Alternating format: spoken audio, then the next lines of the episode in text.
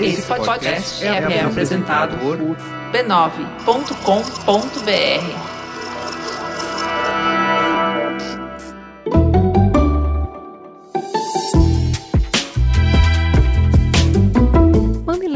e mamiletes, bem-vindo ao nosso encontro semanal para debater temas polêmicos com respeito à empatia. Eu sou a Cris Bartz. Eu sou a Juva Lauer. E hoje nós vamos falar sobre escola sem partido. Mas antes, vamos falar da Foxbit. A Foxbit Educação é a iniciativa da Foxbit, que é a maior corretora de criptomoedas da América Latina. A proposta deles é educar o mercado brasileiro por meio de cursos digitais. Essa semana, a gente vai apresentar melhor para vocês os dois outros cursos que eles oferecem. Um dos cursos se chama Blockchain Minutos. Nele, é possível aprender como que funciona a tecnologia por trás dos Bitcoin e de outras criptomoedas, como o blockchain funciona, como ele surgiu, por que, que ele tem um alto poder revolucionário e como ele pode ser aplicado em diferentes tipos de negócios. Já o outro curso se chama Ethereum em Minutos. Nesse curso, o aprendizado é sobre essa tecnologia, o Ethereum, a evolução do Bitcoin, que tem um potencial ainda maior para os mercados, eliminando intermediários como bancos e cartórios. É bem interessante esse conteúdo. Se interessou?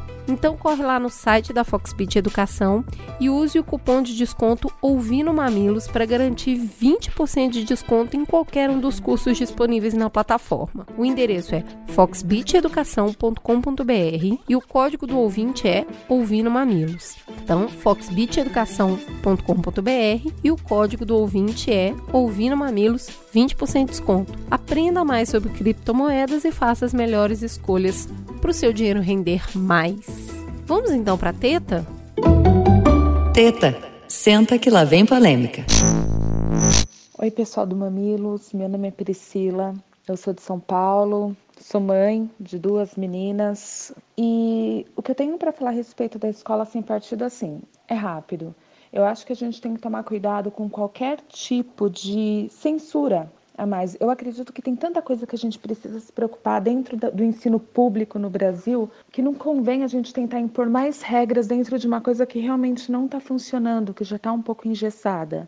A comissão especial destinada a analisar o projeto de lei conhecido como Escola Sem Partido apresentou no dia 8 de maio relatório favorável à proposta. O projeto de lei número 9957 de 2018 acrescentou um artigo na lei 9394 que estabelece as diretrizes e bases da educação nacional para coibir a doutrinação na escola. A matéria traz seis deveres dos professores no exercício de suas funções, sempre com o objetivo de fazer cessar a doutrinação na escola.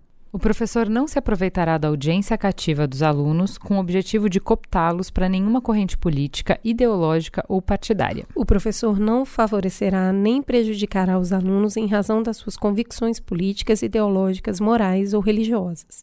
O professor não fará propaganda política partidária em sala de aula, nem incitará seus alunos a participar de manifestações, atos públicos e passeatas. Ao tratar de questões políticas, socioculturais e econômicas, o professor apresentará aos alunos, de forma justa, isto é, com a mesma profundidade e seriedade, as principais versões, teorias, opiniões e perspectivas concorrentes a respeito. O professor respeitará o direito dos pais a que seus filhos recebam a educação moral que esteja de acordo com suas próprias convicções. O professor não permitirá que os direitos assegurados nos itens anteriores sejam violados pela ação de terceiros dentro da sala de aula. Após a leitura do parecer, abriu-se o prazo de cinco sessões para apresentação de emendas. Depois, a matéria segue para discussão e votação na comissão. A proposta tem que ainda ser votada para entrar em vigor, mas o debate já polariza opiniões há muito tempo. Embora se discuta muito, os lados não se escutam e pouco se avança na construção de um consenso. É para compreender melhor a proposta apresentada e quais são os nossos pontos de convergência que vamos conversar hoje. E para começar a conversa, Voltando ao Mamilos, Leandro Begossi, o palmeirense mais amado da Mamilândia. Muito obrigado pelo convite. Acho demais estar aqui. Pena que eu não posso ficar falando do Palmeiras nesse podcast. Gente... O Peu também, não posso falar isso, né? É. A gente veio fazer um podcast do Palmeiras. Eu sou super a favor. Ó, você, o Peu e o Dani, meu primo. Fechou. Quando você não está torcendo fortemente para o seu time, o que você faz da sua vida? Uma porrada de coisas. eu tento, uma das coisas que eu tento é ter uma vida, mas não é uma coisa muito fácil recentemente. Entendo. É isso. E o que, que você faz na fila? Quem é você na fila do pão? Eu sou jornalista, sou diretor editorial da Nova Escola, que é uma revista, site, plataforma, mais uma porrada de coisas para professores e gestores de escolas públicas do Brasil, a, que está aí na praça há mais ou menos 30 anos, mais de 30 anos. E educação é um baita tema para mim, acho que é um dos temas mais importantes que a gente tem para discutir hoje. E eu acho que a gente aceita em educação um monte de coisa que a gente não aceita em outras áreas da vida. Então, assim, imagina se o Brasil, sei lá, só metade das pessoas que entram no hospital sobrevivessem, a gente achar isso muito errado, né? Acontece isso na educação e a gente, ah, beleza. É, e também é uma área é, em que pouca gente conhece e todo mundo tem certeza, assim. E poucas vezes as pessoas escutam os professores, escutam os coordenadores, escutam os diretores, e eu acho que essa também é uma das razões pelas quais a gente tem um debate público tão ruim sobre educação, né? É muito espantalho, é muita opinião vazia sobre o nada. Então, e falta concretude para esse debate. Essa foi uma das razões pelas quais eu decidi é, trabalhar com educação, que eu, a, a minha única relação com educação até então, além de ter sido aluno, é porque minha mãe era professora. Eu nunca tinha trabalhado com jornalismo de educação. Acho que essa foi uma das coisas mais legais que eu fiz. Massa. E a gente trouxe alguém muito querido que trabalha com educação há muito tempo, que é o Juan. E eu gostaria que ele se apresentasse, contasse um pouquinho dessa carreira dele. Gente, primeiro eu queria agradecer pelo convite. Estou bem, bem feliz de estar aqui com vocês. É, na verdade, eu comecei na educação há exatos oito anos. Até então eu tinha uma carreira totalmente voltada para as artes, né? Minha primeira formação é como ilustrador e artista publicitário. E depois eu fui para as artes cênicas, primeiro como mágico, né? E depois como ator. Gente, eu não sabia disso, que pois legal. É. E inclusive quando eu assumi o cargo de educador, né, a função de educador na escola, é, eu conheci a escola justamente porque eu fui fazer um trabalho com o mágico lá. E foi uma paixão à primeira vista, porque eu vi um modelo educacional completamente diferente de tudo aquilo que eu tinha vivido até então. Né? Eu venho de uma, uma formação bastante tradicional e aquilo me pegou assim de um jeito muito, muito mágico. Né? E até hoje eu me surpreendo cada dia mais com o lugar que eu trabalho. Fico bem feliz. Então a gente já abriu as porteiras da polêmica, né, Juliana? Essa, esse tratado aí, essa carta que nós lemos, propõe algumas diretrizes para o comportamento desse professor em sala de aula. E aí a gente inicia essa conversa falando então um pouco sobre liberdade de expressão. Existe um limite para essa liberdade do professor dentro da sala de aula? Como que vocês enxergam isso? É porque quem é contra o projeto Escola Sem Partido uh, chama esse projeto de Lei da Mordaça. É, então, antes de falar sobre lei da mordaça, a gente precisa entender o que, que é liberdade de expressão do professor e se ela tem alguma limitação.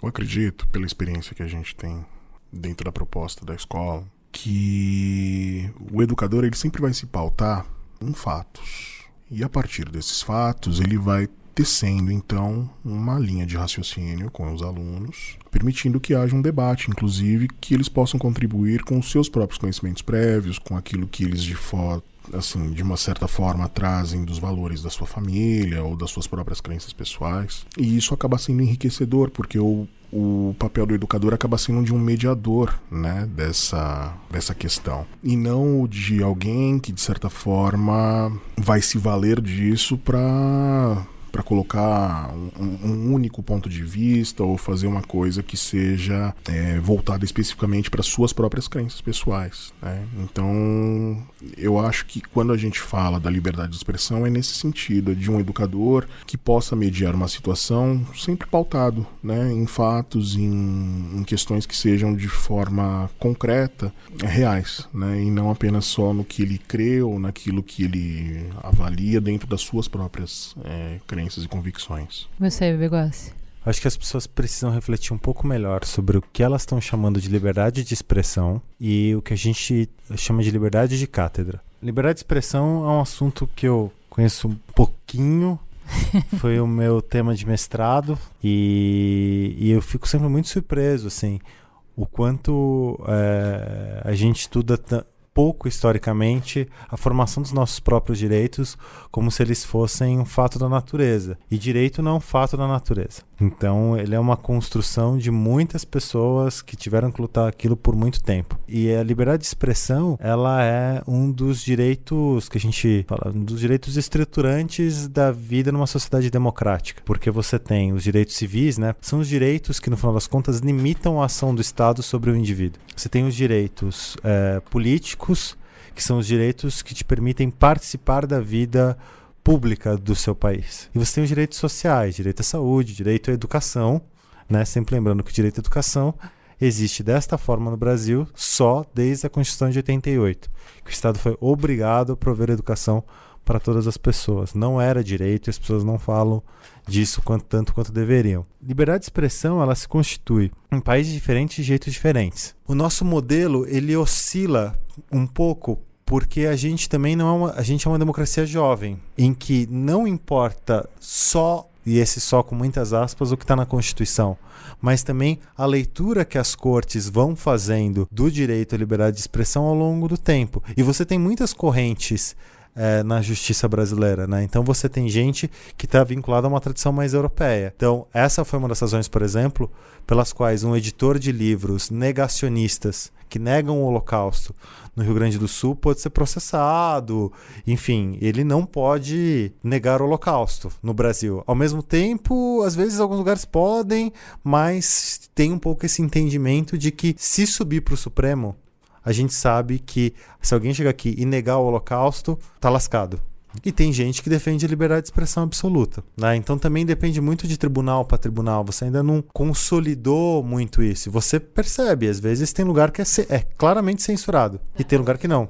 Embora eu acho que é, seja muito importante essa discussão sobre liberdade de expressão, porque como você explicou aqui, se cita muito isso, mas não se compreende muito bem o que, que é, acho importante a gente entrar aqui a diferença entre liberdade de expressão e liberdade de cátedra. No próprio parecer do projeto, fala que o ensino vai ser ministrado com base em alguns princípios, como liberdade de aprender, de ensinar, de pesquisar e de divulgar o pensamento, a arte e o saber. E que na Constituição eles falam de pluralismo de ideias e de concepções pedagógicas. E se a gente vai para LDB, a Lei de Diretrizes e Bases da Educação Nacional, a gente ainda fala o respeito à liberdade e apreço à tolerância todo esse arcabouço teórico torna evidente que o professor tem liberdade de cátedra, ou seja, o direito de ensinar, ao mesmo tempo em que o aluno tem a liberdade de aprender. Então, se o direito do aluno é aprender e o direito do professor é de ensinar, a gente tem uma relação aí. Eu acho que muitas das confusões que acontecem quando a gente está falando do direito de cátedra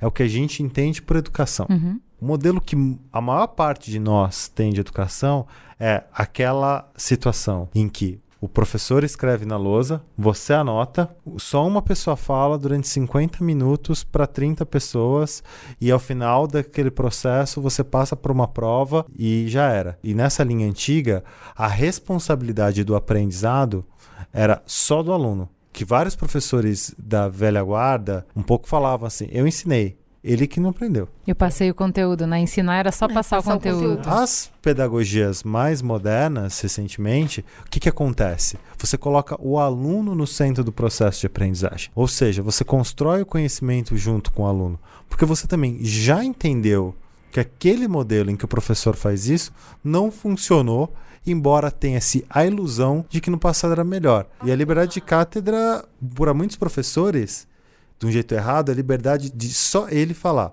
Quando a gente entende que hoje a liberdade de cátedra ela é do professor, o Estado não pode interferir naquilo, mas o professor, o educador, entende que ele está construindo conhecimento junto com os alunos. E que a coisa mais importante é aprender a pensar.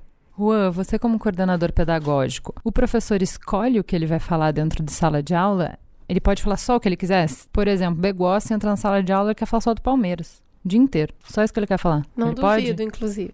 Nós tivemos já, assim, diversas situações de, por exemplo, alunos que em determinado momento da aula falavam assim: "Ah, essa aula tá chata". E aí o professor pergunta: "Então sobre o que que você gostaria de falar agora?". E o aluno fala assim: "Ah, eu queria falar, sei lá, de um jogo de videogame". Isso por si só já gera naquele grupo um movimento. E aí os alunos começam a falar assim: ah, mas é, falar de videogame agora, a gente está no meio de uma explicação. Então aí tem dois grupos. Um grupo que quer continuar tendo aula e outro grupo que fala: puxa, falar de videogame agora seria o máximo. O que que nós, de certa forma, sempre aplicamos, né? E que eu acho que esse é um dos grandes desafios que a gente traz todos os dias. É de transformar toda e qualquer discussão num momento de claro aprendizado, né? E isso foi um fator que para nós foi bem interessante, porque falar de videogame num determinado momento é, nos levou a falar de um jogo específico que trazia o tema mitologia grega e por uma grande coincidência o projeto deles naquele momento porque é uma escola que trabalha por projetos, né? ela só trabalha baseado em projetos. É, era um projeto em que eles estavam se debruçando na história do cinema. Em uma parte dessa investigação, eles estavam falando das origens das imagens em movimento. E estavam fazendo um estudo sobre gravuras na aula de história. E essa discussão sobre os games surgiu numa outra aula com outro educador e que ele conseguiu fazer um link com esse trabalho que estava sendo realizado numa outra aula e trouxe essa discussão então de volta para dentro do próprio tema a ser estudado. Eu acredito que quando a gente fala dessa desse direito de falar sobre o que quiser, ele pode existir, né? Desde que tenha um propósito para isso, né? E um propósito claro lembrando apenas de que isso tem que ser uma oportunidade de aprendizagem, não é, um momento desperdiçado, né, para bater papo sem nenhum propósito. A gente tem uma, inclusive, Constituição que assegura que exista um currículo único para que a gente consiga minimamente falar, independente de onde você tem acesso à educação, vocês minimamente vão aprender a mesma coisa. O que difere é o quanto a gente consegue entregar e com que qualidade consegue entregar esse conteúdo. Artigo 210 da Constituição. Que é justamente o currículo único. Só aconteceu agora. É, é muito louco pensar que esse artigo, como outros da Constituição, ele só saiu do papel em dezembro de 2017 com a Base Nacional Comum Curricular. Até, até o final do ano passado, você não tinha isso. Eu acho que antes da gente entrar na causuística, é interessante a gente discutir o princípio. O que diz na Constituição é: a gente vai ter uma grade comum para que a gente possa ter uma base comum como país para que a gente entenda todo mundo sobre o que aconteceu no país, para que a gente, enfim, assuntos comuns que a gente. Então, ok, o professor não pode chegar aqui e falar só do Palmeiras o ano inteiro. Existe uma grade, ele tem que cumprir estes conteúdos. Isso é um acordo que a gente faz como país inteiro, não é a relação individual. Então, ok, no período inteiro eu tenho que explicar esses conteúdos. Como é que eu vou chegar lá? Tem que ter uma liberdade para se respeitar a individualidade daquele coletivo, daquele grupo e daquele professor e a particularidade do momento em que esse aprendizado está sendo feito. Mas aí a gente começa a falar um pouco sobre o professor usar a escola como palanque para expor as ideias dele. E é quando o projeto fala que liberdade de cátedra não deve ser instrumento para limitar o direito fundamental à educação, nem uma forma de cercear o pluralismo de ideias a liberdade é do professor, de, a liberdade do professor divide o espaço com a liberdade de aprender do aluno. A liberdade de consciência e crença. As duas coisas não podem ser incompatíveis. Então, a liberdade do professor vai até o ponto em que começa a liberdade do aluno. O professor é livre no exercício do cargo enquanto não se negar ao aluno o acesso ao conhecimento, enquanto não estiver buscando que o aluno pense de forma exatamente igual ao que ele mesmo pensa, sem dar opção, transformando o aluno em mero objeto para a materialização dos seus próprios interesses. Tem alguém aqui na mesa que discorda disso? Não. De jeito nenhum. Alguém acha que o professor deveria só repetir um lado da história, ou só dar um argumento, ou apresentar a visão de mundo dele de forma a que o aluno tenha que apenas concordar e que se responder qualquer coisa diferente do que o professor falou, ele está reprovado e não. Alguém acha que isso é saudável, ou que esse é o caminho, ou que eu não discordo, mas eu é, mas aí a minha questão é o que está na é o que tá na letra miúda desse contrato que é, por exemplo, se um aluno defende a tortura em sala de aula, qual que deve ser a postura do professor? Assim, porque eu acho que a maior parte das coisas a gente concorda.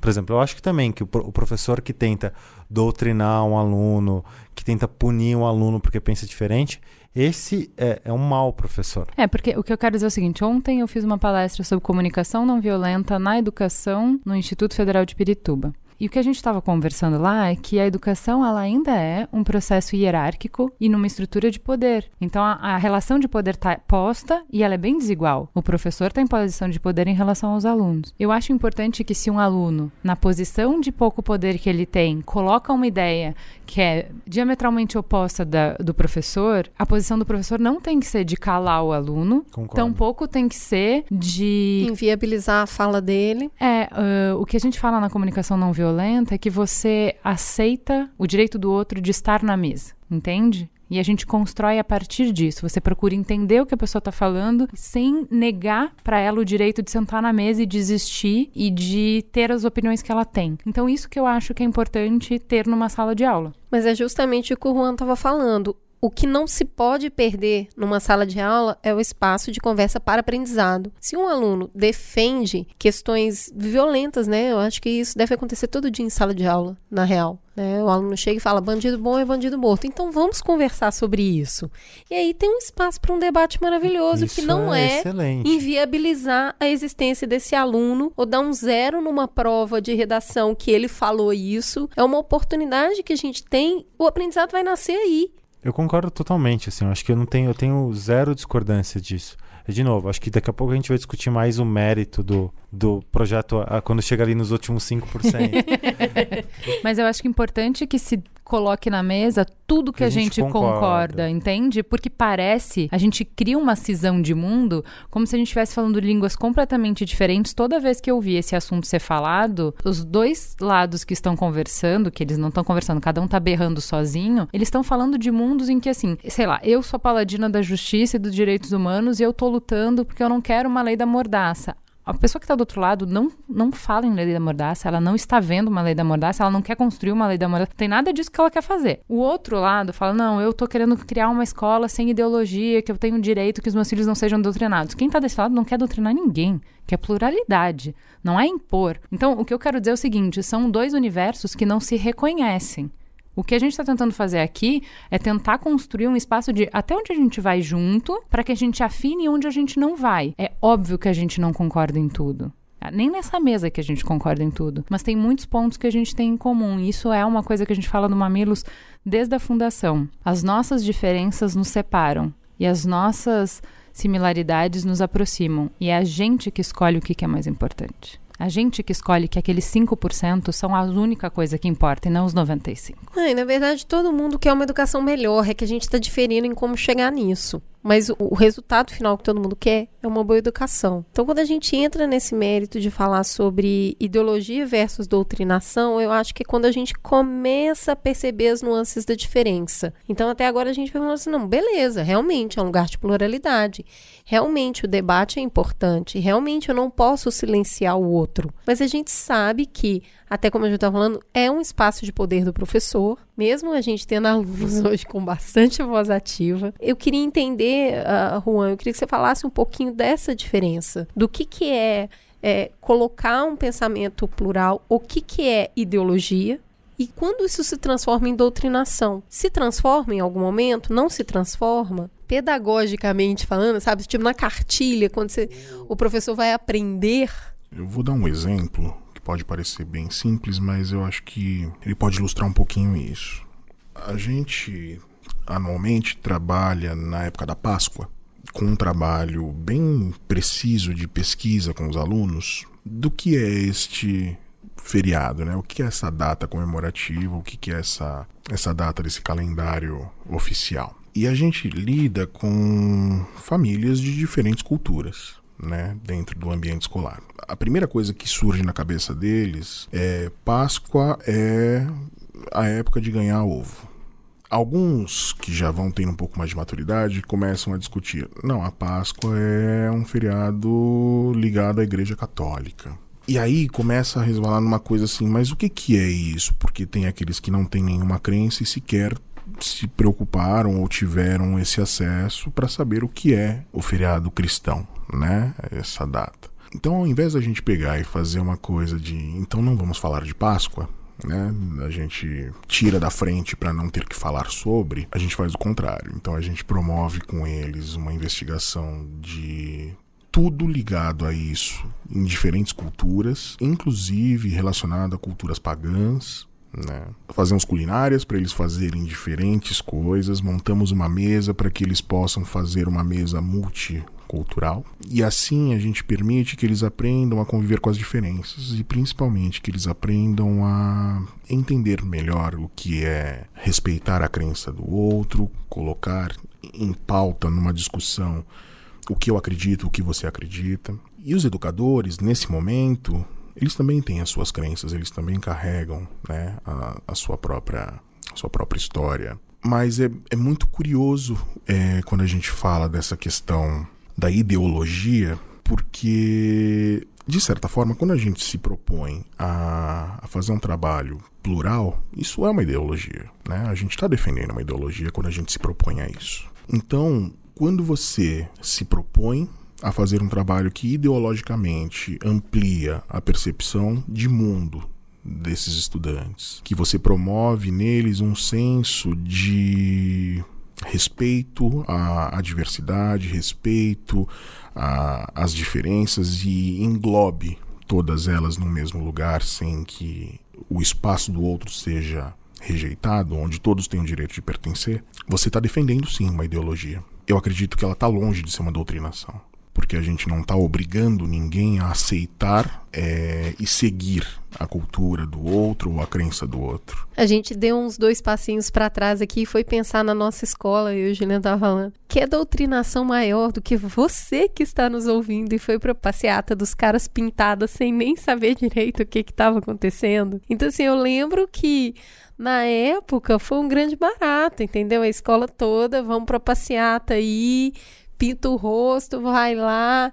Isso era uma doutrinação. A gente nem sabia direito o que estava acontecendo, mas o caminho é esse. A gente tem que tirar esse presidente. E foi. Eu lembro também, eu estudei em escola pública e tinha uma oração no início e se falava muito de Jesus e a minha família sempre teve uma outro tipo de formação religiosa e isso era um conflito. Então assim, a gente vem dessa conversa, na verdade, há muito tempo há muito tempo. É isso que é engraçado, né?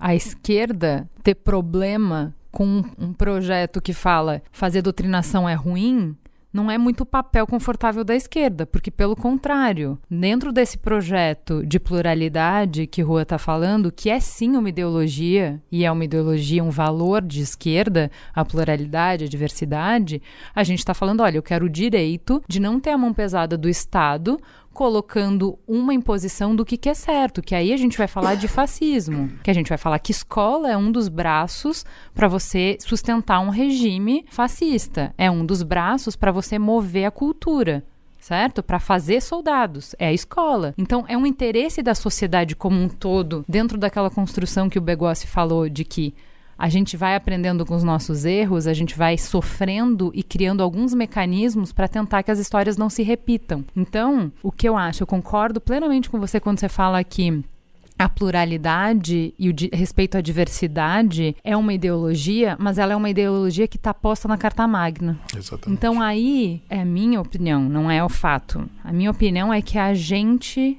todo mundo faz parte desse condomínio. E a regra do condomínio é essa. E é ideológica, fato, é. Não é um dado da natureza. Isso é um valor, conforme o Belgás falou, a gente construiu. E que a gente pode perder e a gente pode destruir ele. Mas, para mim, temos aqui, e, e, o projeto do Escola Sem Partido não, não ataca isso. Ele fala: não, olha, tá ali na Carta Magna direito à diversidade. Então o professor não pode chegar aqui e impor o jeito dele pensar. E eu concordo com isso, porque eu não queria que, quando impunham a religião católica, eu não queria. Quando impunham a, a visão de Estado durante a ditadura, de que não existia ditadura, eu não queria isso. Então, ok, concordamos com isso. A gente não está discordando sobre isso. Mas tem uma discussão. E, só que ao invés da esquerda re responder isso, se perde falando, mas não existe não ter ideologia. Porque não existe neutralidade de ideologia. Aí fica difícil de conversar, sabe? Porque eu acho que do mesmo jeito que não existe imparcialidade no jornalismo, mas é um objetivo que se busca de boa fé, Da mesma maneira, assim, tudo que eu ia lendo, eu lembrava muito do Mamilos. É óbvio que a gente não consegue ser imparcial, gente. É óbvio. Mas existe uma boa-fé, um princípio de boa-fé aqui. Que se fala, ó, ok, vamos entrar de boa-fé e de tentar assim, vamos escutar todo mundo, vamos dar igual chance de falar. Então, nesse programa, talvez você teve mais chance, mas no próximo, o coleguinha vai ter mais chance. Então, não são em todas as aulas que vão ser apresentadas da mesma maneira. Mas tem uma boa-fé implícita aí. E nisso concordamos. Assim, eu não vejo por que, honestamente, me incomoda muito uh, se perder o, o debate nessa questão de que, ai, mas é impossível ser neutro na ideologia. Sim, a gente falou, existe uma ideologia, mas é possível ter boa fé e isso todo mundo concorda. Eu acho que isso é uma coisa razoável. O que parece para vocês? Eu acho que tem uma coisa que a gente só tá fazendo essa discussão porque a gente perdeu os laços de confiança. Exato. Acho que a gente não tem confiança estabelecida na sociedade, assim. Então, eu achei fabuloso o, o que o Juan trouxe da pluralidade, é, que assim, ideologia é sempre dos outros, né? Uma coisa ah, que é sempre uma sim. questão complicada aí, porque assim, quando eu quero ofender alguém, a sua postura é ideológica, mas eu tenho a verdade. Mas essa parte, eu tenho a verdade, eu não professo. Exato. Vocês são ideológicos. É quando eu falo vocês são ideológicos, o sujeito oculto dessa afirmação, ou a frase oculta dessa afirmação é eu tenho a verdade e nela em mim reside, né? E isso é uma Ideologia. Pois é. Mas sabe que é, a gente estava falando antes de começar o programa que ideologia é tipo sotaque. Você só percebe nos outros. O seu não existe. É, é, é, é, e a mesma coisa vale para a doutrinação. Por exemplo, é, muito bom. Esse, esse projeto é, que o Juan acabou de dar, eu tenho certeza que em algumas escolas ele vai ser acusado de ideológico e doutrinador, porque não se problematiza a Páscoa. E essa, para mim, é muito o, os problemas que eu tenho com o projeto. Muitas vezes, eles, eles, como a gente não tem, e aí eu falo muito da minha perspectiva aqui, puta, é acolhendo todas as opiniões contrárias com o peito aberto. Eu não tenho confiança nas pessoas que estão propondo este projeto, nas pessoas que executam este projeto, de que elas de fato querem uma educação plural. Porque quando você vai olhar para a atuação legislativa delas, é assim: vocês são ideológicos, o Juan é ideológico, mas quando os professores que ainda fazem isso rezam Pai Nosso antes da aula e um aluno reclama, a postura disso é, ou e se esse professor é punido pela secretaria, censura o professor. Entendi. Entende? Inverte. Ou seja, porque a religião não se discute. Os valores da família não se discute, porque você começa a incorporar nessa ideia que é pluralidade dentro do que eu chamo de pluralidade. Então, na nova escola. Numa... Liberdade de expressão você denomina, ideologia você denomina. Então, você vai criando as caixinhas e usando elas ao seu bel. O que vale? A gente fez uma edição na nova escola o ano passado que era a fé e a escola. A gente queria dialogar com os professores porque a gente sabe que a quantidade de professores religiosos que estão em sala de aula e que usa, que enfim, fazem proselitismo é muito grande.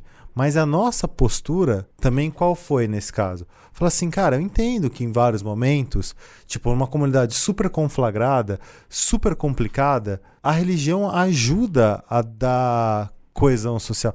E eu falo isso do ponto de vista de quem defende o Estado laico com unhas e dentes, e do meu ponto de vista também, que é assim, a minha família é multireligiosa e eu me identifico ainda com o catolicismo. Eu, assim, se alguém me pergunta qual é a minha religião, eu falo, sou católico. Mas dito isso, a gente fez essa capa e fez uma coisa super empática. Eu começo a receber um monte de professor Cara, gente muito bacana, muito boa. Não, porque a nossa matéria foi realmente muito empática. Hum. Eu assim, meu, eu gosto muito. Eu, por exemplo, só rezo aquilo que serve para todas as religiões. Eu só rezo o Pai Nosso.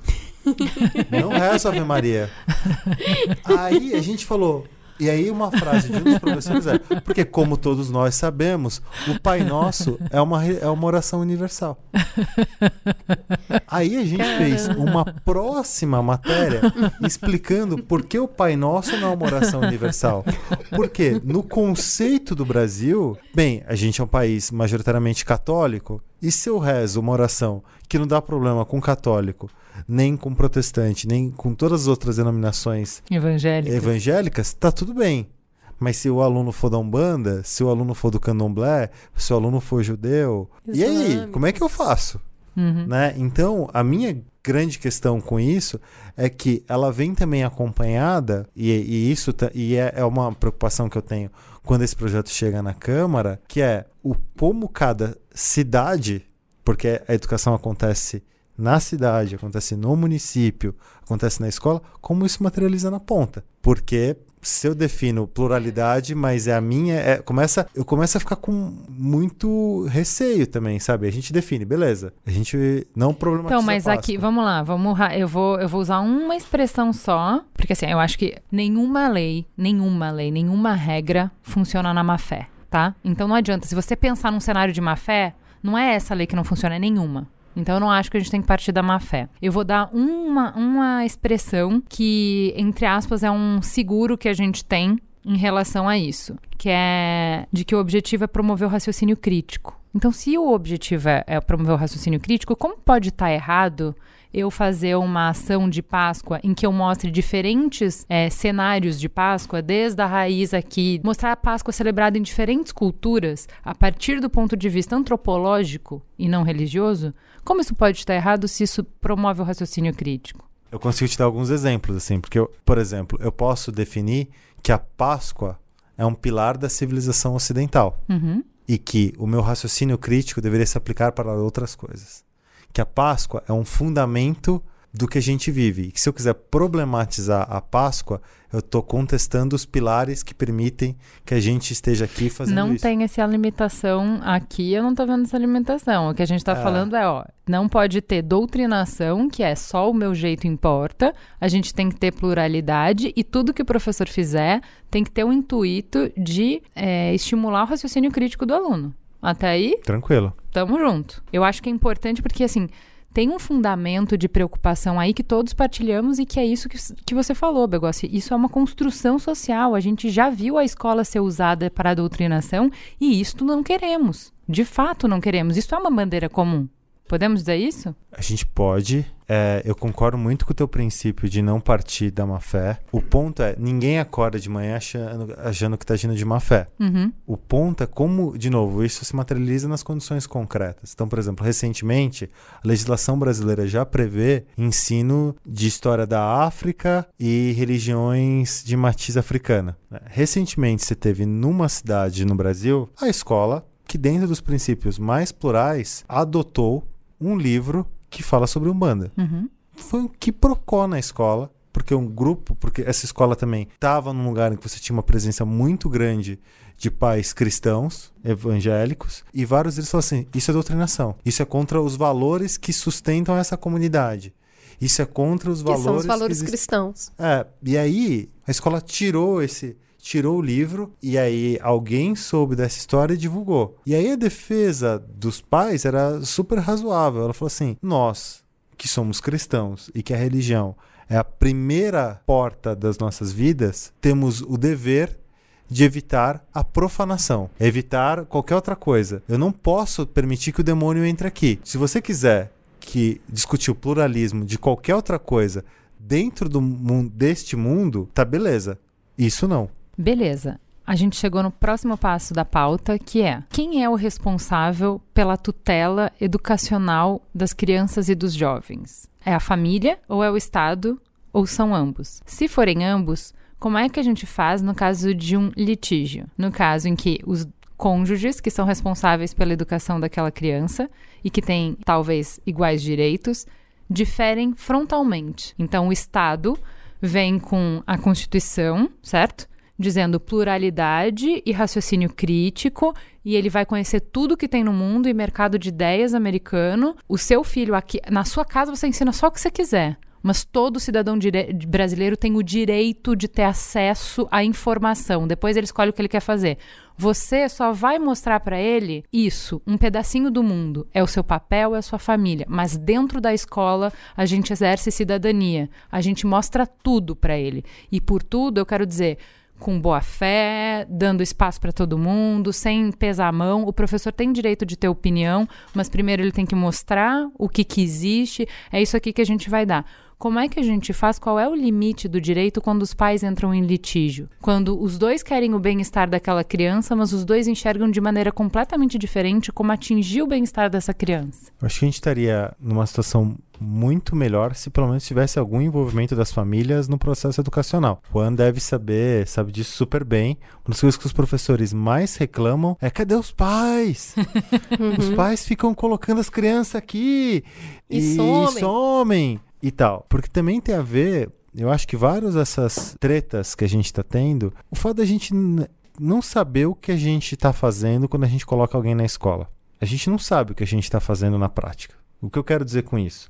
Educação pública, no final das contas, ela garante um direito social, direito à educação. A gente geralmente pensa no direito à educação como uma coisa funcional que está vinculada ao direito de passar no vestibular ou no direito de terminar o ensino fundamental para conseguir um emprego, que é a realidade, no final das contas, da maior parte eh, das pessoas no Brasil, né? Quando a gente também está falando dos nossos debates sobre educação, a gente também tem que lembrar que, assim, a gente começa com 27 milhões de crianças no ensino fundamental 1 e termina com 8 milhões de adolescentes no terceiro ano do ensino fundamental. Então, um monte de gente fica no caminho. Eu queria só fazer uma aspas para complementar isso, falando qual é o objetivo na educação na real, né? E ele se divide em três. Primeiro, o pleno desenvolvimento da pessoa.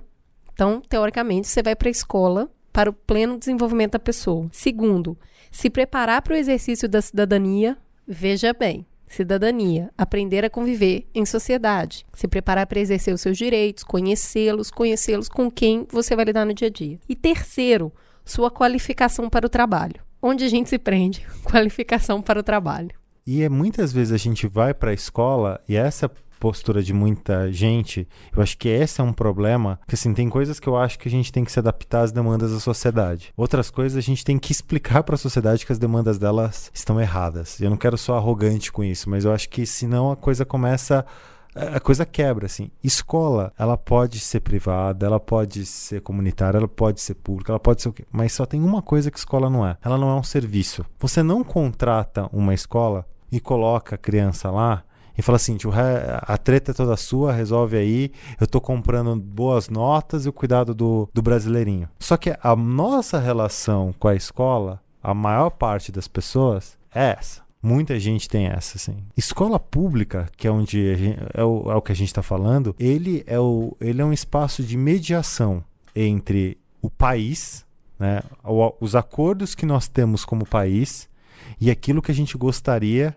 que as pessoas construíssem e se formassem para, né? Porque você pensa, escola pública também não é um, um projeto, assim, não é um fato da natureza, né? Não tinha escola pública nessa escala. O projeto, quando a gente pensa em escola pública, as primeiras escolas públicas com esse modelo que a gente tem mais ou menos hoje é da Alemanha unificada, né? É do século XIX. Isso aconteceu na França também. A França tinha trocentos mil dialetos. Você precisava de uma instituição que unificasse isso, a Itália, idem. Então a gente teve esse projeto. Nos Estados Unidos, quando você tem esse modelo de escola pública, ele também começa a surgir muito pelas, pela imigração alemã, que é super forte. Né? A gente tem sempre que lembrar que em vários estados do meio oeste americano, o primeiro grupo populacional é o alemão, né, de imigração, e traz esse modelo de escola.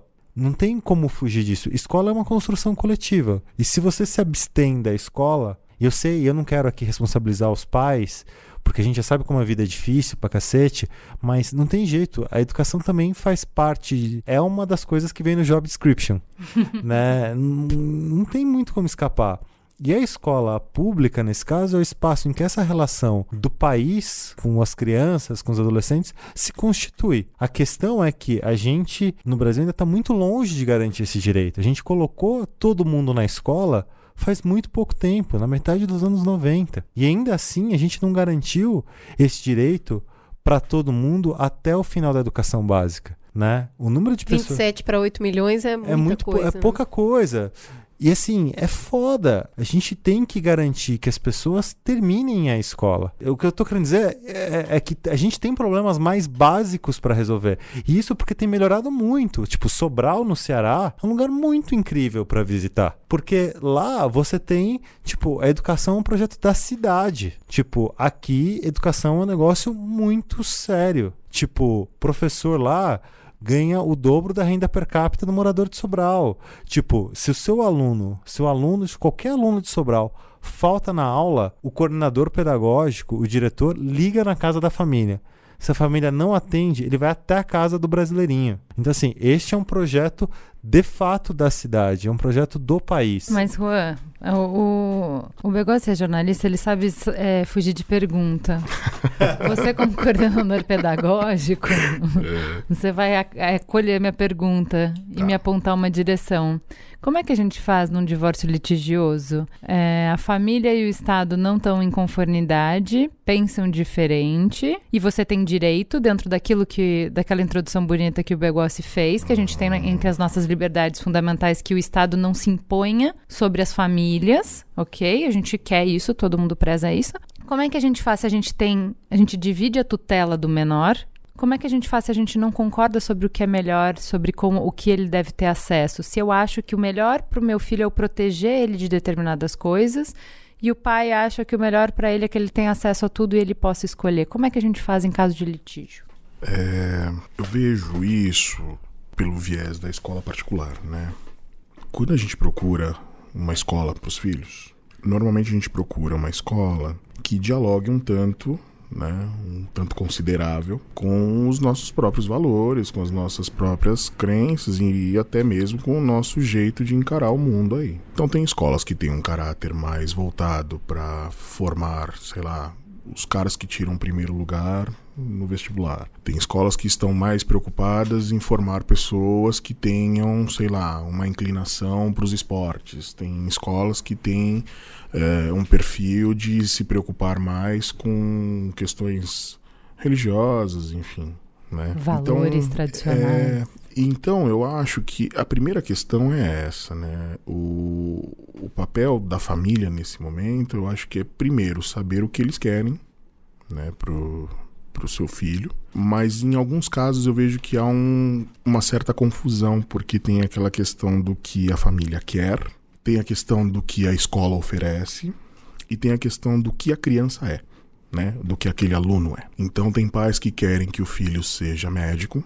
A escola é uma escola que tem uma inclinação para os esportes e a criança tem uma excelente aptidão para as artes. E aí a gente tem um grande problema nas mãos, né? Porque vira uma grande confusão, os pais automaticamente vão culpar a escola. É, como o negócio falou, tem algumas é, características do professor que fala, não, mas é o aluno que não está conseguindo, né? Eu quero que ele seja, eu quero que ele seja médico, mas o cara Poxa vida, como é que eu, eu tô tentando mostrar para ele o corpo humano, mas ele só quer desenhar, né? E aí entra uma coisa que eu posso falar mais uma vez pela nossa escola, né? Que é a questão de que quem nos procura, na verdade, muitas vezes ou é porque se identifica com a proposta, ou porque tem uma ligação muito forte com os eixos né, que conduzem o processo de ensino-aprendizagem de lá, que são a arte e o autoconhecimento, ou que por alguma razão é, estão dentro de um modelo tradicional, mas que se veem num total desespero porque o filho não consegue se desenvolver, não está feliz, está completamente desestimulado com com a escola enquanto instituição e bate aquele desespero do tipo, será que ele termina, né, os seus estudos? O que, que vai acontecer com ele? E é aí que então eu acho que cabe essa reflexão primeira da família. Né? O que eu quero de fato ver o meu filho sendo um médico ou ver o meu filho podendo ser feliz e o que ele quiser? Porque quando a gente tem essa consciência, de que a primeira coisa é que o aluno tenha que se sentir de fato estimulado e que ele tenha que de fato ter prazer em aprender, a gente já conseguiu aí metade do caminho, né? Mas isso tem que estar em conformidade de fato, né? Tem que ter um alinhamento entre os interesses dessa família, visando o melhor para o seu filho, mas também compreendendo o que de fato a gente considera como o melhor.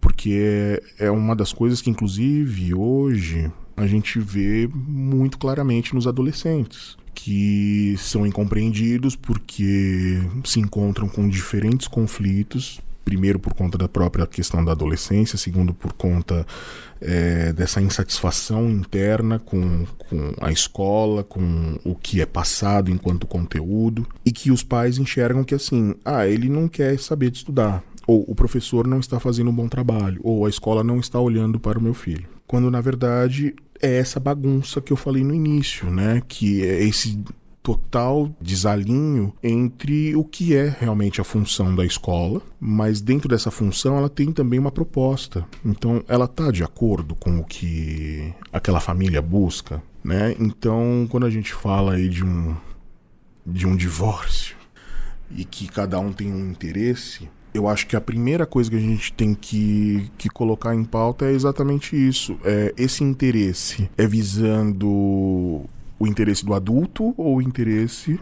daquela criança ou daquele jovem. Porque é só assim que a gente vai conseguir, de fato, pensar na função da educação mesmo. E isso eu falo enquanto escola particular. Nas escolas públicas, a gente tem uma outra questão. A gente tem uma série de escolas que estão buscando né, um perfil inovador, um perfil que possa mudar esse status, mas que se veem engessadas ainda por conta da máquina pública, de, de não conseguir, por exemplo, passar por cima de algumas leis, etc. De deixa eu te dar um contexto, já que você está falando de escola pública, eu estava falando com a Cris que a gente tem a escolha como é, quem pode pagar uma escola particular de escolher uma ideologia alinhada com o que você Sim, quer. sim. Que é o que você estava falando. Eu escolhi um Sim. projeto de escola que tem a ver com o meu projeto. Então, assim, Exatamente. eu sou ateísta, eu vou escolher uma escola que não vai fazer do centro da escola religião, né? Eu vou escolher uma escola humanista, vou escolher uma escola que tenha, eu não, eu sei que os meus valores vão estar representados naquela escola, ok? Quem coloca o filho em escola pública não escolhe a escola, o CEP dele escolhe a escola. Exatamente. Então, para mim, a discussão que a gente está tendo não é sobre escola particular, embora queiram fazer que seja, porque eu acho que o pai de escola particular tem a escolha, ele pode é, exercer a sua escolha, ele tem essa autonomia de buscar uma escola que tenha e dentro dessa escolha fazer concessões, porque eu acho que você nunca vai ter tudo o que você quer, então talvez, por exemplo, a escola que vai ser ótima em sei lá, computação, que é a coisa mais importante pra mim, vai ser uma escola de freira e paciência, vamos aí, vamos encarar as freiras. Nada contra freira, inclusive tem amigos que são, porém prefeririam uma escola sem, pra mim. Mas pode ser que eu abrisse mão disso em torno em troca de outra coisa. Eu acho que enquanto a gente está falando de escola particular, a gente está falando de pluralidade do que é oferecido e do direito de escolha. E aí tá tudo ok. O discurso encrespa quando a gente vai para a escola pública e aí o pai tem que aceitar o que tem. Ele não escolhe. E aí a pergunta é: vocês acham que a solução para isso seria que a escola pública também tivesse essa diversidade que escolas particulares têm? Então, sei lá, professores petralhinhas vão para a escola Petralha, forma a escola Petralha que vai mostrar todos os conteúdos, porque isso aí é princípio. Pluralidade era mais inclinação. Todo mundo define que ah, não tem como ser neutro na ideologia. Então a gente vai mostrar tudo, mas a ideologia é sair, não, vai, não tem como ficar muito longe disso. Ah, vai ter a escola do, sei lá, cada um, cada um com seus nichos. Ah, uma que vai puxar mais pro esporte, uma que vai mais para valores, uma mais para arte, uma mais para isso. E aí os pais se viram e e fazem uma concorrência pública aí, ou um voucher, como falam os, os liberais. Ah, dá o voucher na mão do pai e o pai escolhe onde ele quer colocar. Eu também tenho o direito de querer botar na teia multicultural. Paga pra mim a grana da, da teia multicultural, eu escolho ir na teia. E aí, se tiver mais gente querendo teia, a teia amplia. E aí a escola que os pais naturalmente estão deixando de querer, ela diminui. O que que vocês acham? Que isso esgarça mais ainda o tecido social. A educação não é para isso. A gente vê a discussão hoje partindo de escola pública, desculpa, de escola particulares, principalmente de escolas particulares mais tradicionais, que estão desejosas de trazer um ensino mais plural. Essa pluralidade de ensino é o que coloca o aluno no centro e não o pai do aluno ou o Estado. Quando a gente nega ao aluno o direito à pluralidade, a gente está negando ele como indivíduo. A gente está falando, esse aluno só pode ver o que os pais dele acreditam ser verdade. E aí a gente está achando que filho é extensão dos pais, e não é. Ele é um indivíduo em si. Ele tem o, o direito de aprendizado do aluno é justamente ver o todo e escolher no que ele quer acreditar. Então, não deveriam existir nem escolas particulares e nem públicas, onde vai aqui o coxinha vai, aqui o petralinha vai. A gente precisa de pluralidade, independente se você está pagando ou se ela é uma escola pública, porque está aqui no princípio. O princípio fundamental da escola é a formação da pessoa, o desenvolvimento da pessoa e a formação dela para a vida em sociedade. Se eu formo com um viés só, ela não está pronta para viver em sociedade. Então a escola falhou, miseravelmente. A pluralidade é o princípio do aprendizado, se não é doutrinação. Eu só aprendi uma coisa. A gente vai sentar aqui e discutir agora. Tá muito ruim é, as quatro operações fundamentais. Vamos escolher uma só e vamos só aprender dividir. As outras são desnecessárias. Você vai ter uma visão só da matemática. Ela não vai te formar para viver em sociedade, nem para ser uma pessoa desenvolvida nem para trabalhar no mercado. Aí na escola, você não pode conversar sobre temas plurais religiosos, plurais sexuais, mas aí você vai para o mercado. E aí o seu chefe é gay. E aí você vai para o mercado, você é católico e o seu chefe é islâmico. Como é que você vai conviver? Você não está formado. Então, eu acho que a gente está destoando, a gente está distorcendo o papel da educação. Os pais não podem. Eu entendo que os pais devem brigar pela pluralidade e ficar de olho se está sendo ensinado tudo mesmo. Peraí, ensinaram só um pedaço. Uhum. Isso é muito perigoso. Vamos ensinar os outros pedaços também. Eu concordo total, e aí eu acho que, pegando a provocação da Ju lá, eu acho que não, esse, esse divórcio é inevitável do, do pai com a escola, porque a premissa já está equivocada. É eu achar e aí com, concordo total com o que a Cris colocou, que é você achar que seu filho tem que ter exatamente aquilo que você quer que ele tenha, entende? Tipo, ah, então tem que ter este foco, deste jeito, vai ser uma extensão minha e tem que ser desse jeito. É, e eu acho que a, o grande poder da escola pública é que lá tem não só o conhecimento, ou deveria ter o conhecimento plural, como tem pessoas muito diferentes. Muitas vezes o que o pai reclama que está acontecendo com o filho na escola não é, não tem a ver com o professor, tem a ver com o colega. Tem várias pesquisas de formação de personalidade que, assim, a partir de um determinado momento, que mais conta para você são seus amigos. Não é o professor. O professor não é tão não foda é, assim, né? É, não, pra, pra, pra definir algumas coisas, não. Então, é, eu acho que esse é um, esse é um litígio incontrolável, né, entre pais e escola, se a pergunta está colocada dessa, se a questão está colocada da forma que é o ensino que eu quero, da forma como eu quero, na escola como eu quero. Porque aí a gente de fato vai estar tá vivendo, a gente vai estar tá reforçando o, o, sistema de bolhas, né? Todo mundo protegido, dentro, das, do, dentro do ambiente controlado, vivendo da, daquela forma. É, o e que a eu escola acho. pública não é isso. É, o que eu acho que é lindo, uh, que acho que foi o Juan que falou, que assim, bom, vamos assumir que isso é uma ideologia, mas essa é a ideologia de Estado. A ideologia de Estado é que as crianças pertencem à sociedade e não às suas famílias. E que é dever do Estado uh, garantir o direito ao acesso à educação, compreendendo a educação como a formação nesses três pilares que a Cris citou, entendendo que essa formação parte do pressuposto de que ela vai ter acesso a tudo que existe, que ela vai ter acesso à pluralidade.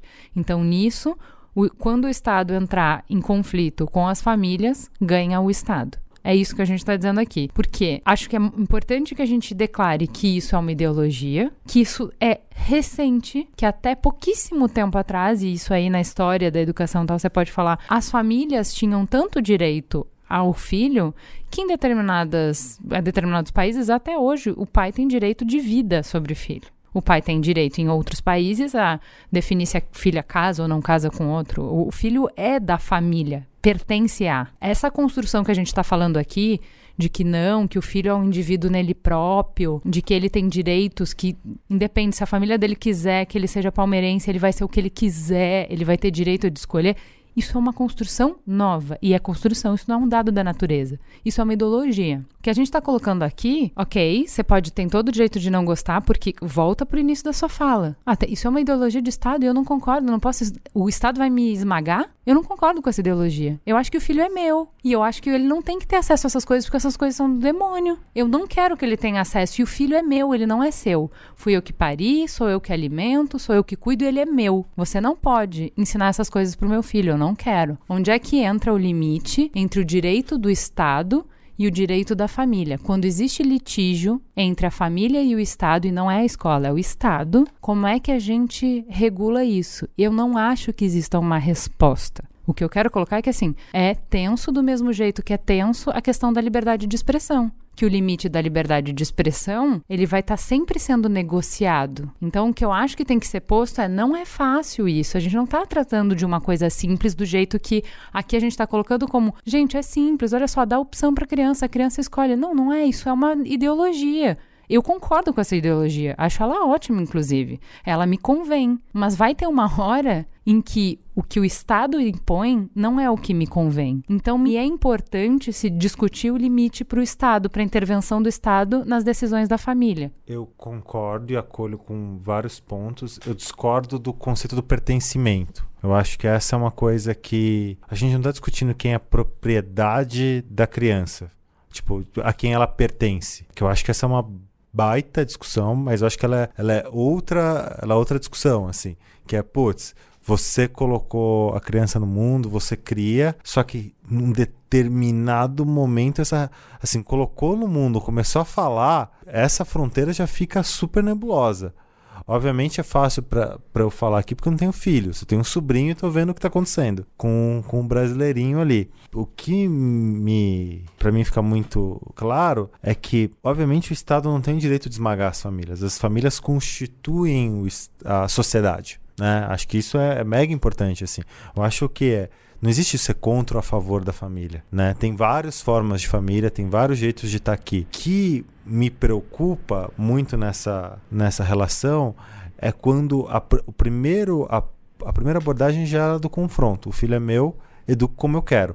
Então, em várias escolas particulares, eu tenho, enfim, tenho amigos que estão lecionando, eles falam, por exemplo, ah, com alguma frequência chega um pai aqui e fala assim: "Eu proíbo você de falar sobre esse assunto em sala de aula, porque eu não quero que meu filho saiba que esse assunto existe". E esse eu acho que é uma discussão super interessante, porque o pai talvez tenha ilusão de que ele consegue blindar o filho, que é uma outra questão que é a ilusão do controle. Eu acho que tudo isso também que a gente tem, tem falado dessa relação das famílias e das escolas é porque também é, a gente parte de uma ilusão de que a gente tem muitas coisas sob controle, principalmente os nossos filhos, principalmente as crianças com as quais a gente se relaciona. É ótimo para a tua segurança, é ótimo para o nosso ego, mas não tem nenhuma evidência que comprove isso. Assim. Então, você olha muito na formação das crianças, é super, é muito mais complexo do que isso, né? O pai acha que tem um baita controle sobre o moleque, sei lá, uns 30 anos atrás, talvez a minha mãe tivesse mais controle sobre o que eu estava fazendo. Fico imaginando, como você acha que você tem controle sobre o que as crianças estão aprendendo, o que elas estão vendo, o que é da escola quando não é na escola, quando as crianças estão conectadas o tempo inteiro e muitas vezes você pega, a criança pede você dar um celular para ela. Então, assim, como a criança forma é, o seu sentido, como ela forma os conhecimentos que ela tem, já são processos muito complexos. E o que a gente percebe muitas vezes falando com professores é que os pais só têm na escola um ambiente em que eles conseguem, pelo menos, dizer para eles mesmos: eu tenho controle. Mas se você tirar a, a escola do jogo, eu tenho controle um lugar para culpar. Uhum. Se eu não tenho nem o controle nem lugar para culpar, eu fico muito perdido no mundo. Eu acho que essa é uma das razões pelas quais às vezes os pais ficam realmente perdidos na relação com a escola e que esses litígios podem se avolumar assim. Tanto é quando a gente olha para escola sem partido, você percebe que muitas vezes eles estão falando das mais das escolas particulares até do que das públicas, né? Quem uhum. começou essa história foi um procurador, que provavelmente tem um promotor público do estado de São Paulo, o Miguel Najib, que provavelmente os filhos em escola particular. E essa essa visão. Olha, se tiver em público é uma grande surpresa. É uma grande surpresa. Mas enfim, tomara que tenha. Eu acho que seria ainda mais. Seria muito legal. A questão é que 80% das crianças estão em escola pública. E muito do que a gente tem discutido disputem educação é a gestão democrática das escolas, né? Isso tá, por exemplo, na LDB, tá nos marcos legislativos da educação pública no Brasil. A escola tem que ser democrática. É que me incomoda essa conversa de que, ó, oh, pai, eu sei que você tem o seu jeito de pensar, mas você exerce o seu jeito de pensar na sua casa, dentro da escola. A escola tá seguindo o currículo nacional e a escola tem liberdade aqui dentro, desde que ela aborde tudo, você não pode vetar assunto dentro da escola eu acho ok. Só que me incomoda essa questão de que, assim, bom, eu escolho como é, mãe de escola particular uma afinidade, entende? Eu não colocaria uma escola, meu filho numa escola que todos os professores, por exemplo, fossem autoritários e ensinassem eles a só obedecer, por exemplo não ensinassem eles a questionar, não deixassem eles terem raciocínio próprio, eu não colocaria, entendeu? Então são valores que são meus. Eu não gostaria de uma escola que fizesse doutrinação religiosa. Eu não gostaria de uma escola que fizesse algum de, uma determinado tipo de doutrinação política. Eu não gostaria. Então, é isso que me incomoda um pouco de ver assim: ah, quando eu vou para a escola pública, os pais não têm esse direito de escolher, entende? Tá ali. A escola pública é a, o que o seu CEP definir. Então, essa discussão ela é mais importante, ela é mais dramática, é isso que eu quero dizer, entendeu? É que teoricamente nenhuma escola deveria ser assim, nem a pública e nem a particular. Não deveria ter escola do professor autoritário que não deixa o aluno pensar. Não deveria ter escola que é uma ideologia político-partidária que só vai falar bem dela. Isso, isso parte do princípio que fere a dinâmica da educação. Então, se essa escola existe, já está errado, entende? E a gente sabe que existe. Alinhar a metodologia de ensino com a vivência que você gostaria, por exemplo, nossa, eu adoro a metodologia Waldorf. Nossa, eu adoro a construtivista. Nossa, eu adoro um método método mais tradicional conteudista. Isso, a, a metodologia de ensino é muito diferente do que a gente está falando de currículo nacional, ele deveria ser o mesmo. E a pluralidade é um princípio básico da escola, senão a gente não forma o cidadão. Então a escola pública e a particular deveria ser assim. A gente está partindo Não, isso princípio... é uma ideologia, isso que, eu, é isso que eu tô falando. Isso é uma ideologia que é uma ideologia do Estado. E ok, eu concordo com ela, mas isso é uma ideologia. Outra ideologia é: existe uma verdade, um caminho, uma vida. E o que a gente tem que fazer como escola é ensinar uma boa vida. Isso é uma escola, sei lá, vou falar bobagem aqui, mas Platão falaria isso: ó, oh, existe uma boa vida, vai lá, ensina isso, pensa sobre isso e constrói uma boa vida. Entendeu? A escola é para ensinar um modelo. Existem ideologias diferentes.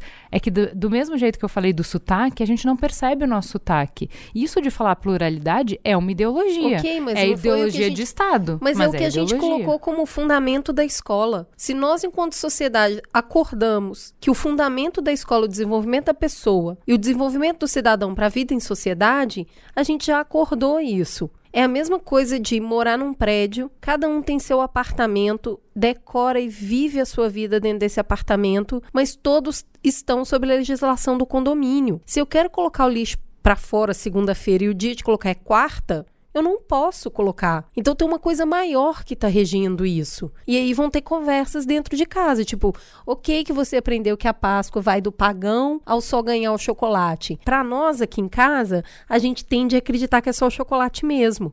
Mas que bom que você teve outras visões. Então, assim, quando você priva alguém de aprender, você tá, é, são os pais ferindo o direito de aprendizado do aluno. Isso é uma visão. A visão da sua mãe não é essa. A visão da sua mãe é: meu, a minha missão na Terra é garantir que a minha filha seja salva. Eu vou fazer isso mostrando para ela o caminho. Ok, ela vai fazer isso dentro do apartamento. Qualquer pessoa que fizer no alguma coisa. Ela não tem esse direito. Qualquer pessoa que fizer, que trouxer informações fora do caminho, que distraiam ela do caminho, estão atrapalhando a vida da minha filha. E eu preciso protegê-la disso. Eu entendo esse ponto de vista. Eu entendo perfeitamente. É quando a gente coloca aqui que são os pontos finais do projeto de lei, que é religiosidade não se discute na escola, sexualidade não se discute na escola. Isso são de âmbitos familiares e as pessoas vão decidir isso dentro de casa e esse não é um espaço de aprendizado. A partir do momento que a gente está formando um cidadão, é impossível não discutir esses assuntos.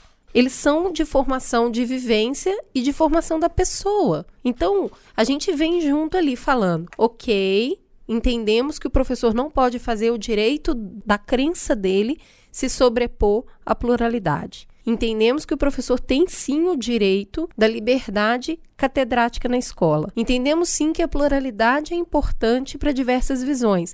A hora que chega na solução é mas esses dois pontos aqui você não pode falar. Então parece que a gente está contradizendo tudo que foi dito. E essa questão do Estado, acho que tem uma coisa muito legal que a gente também está começando a construir no Brasil. Assim, né? Não é que quando a gente chegou tudo era mato, né? A gente estava até falando um pouco disso, né? Um monte de gente construiu coisa pra cacete. E essas preocupações com tensão família e escola é uma discussão super interessante. Tem várias coisas que a gente está discutindo nesse momento do Brasil. Eu acho que tem coisas que a gente tem resposta, tem coisas que a gente tem zero resposta.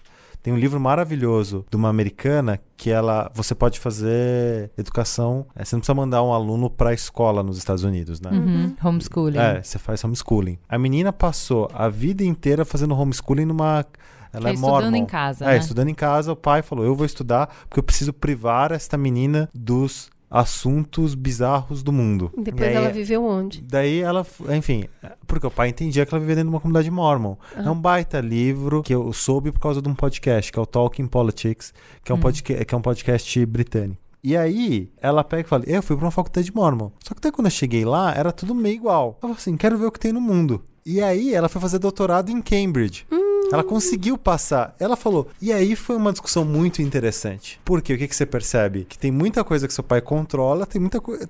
Assim, meu pai me fez daquele jeito.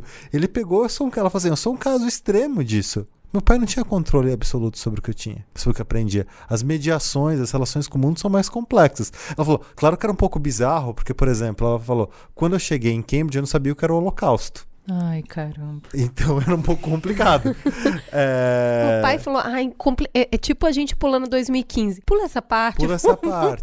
Então essa relação escola-família foi complicada. O que, que a gente tentou fazer no Brasil? É, a gente é, bateu na tecla de gestão democrática. Ou seja, o diretor, embora a gente tenha todo esse sistema estatal concordado, é, a gente criou uma brecha para que o Estado não venha com martelo na vida de todo mundo que está naquela comunidade. Uhum. Então você criou esses instrumentos de gestão democrática. Onde isso funciona, você cria escolas muito interessantes. Por exemplo, uma escola que eu fico brincando, a escola de Almanac, que é aqui no Butantã, a escola mora em Lima. Ela tem uma puta gestão democrática, comunidade, o diretor, é, o que permite que esse mundo conviva ali dentro. Assim, é fácil? Não é fácil, mas está acontecendo. Você olha outras escolas em São Paulo que elas não são Amorins Limas. Mas onde você tem algum espaço de diálogo Tem do na diretor, Paraisópolis também, tem né? Paraisópolis, é, é o Campos Sales. Também você tem essas relações escola-comunidade. Lá, eles derrubaram os muros da escola. É, você não é sabe animal. mais ou menos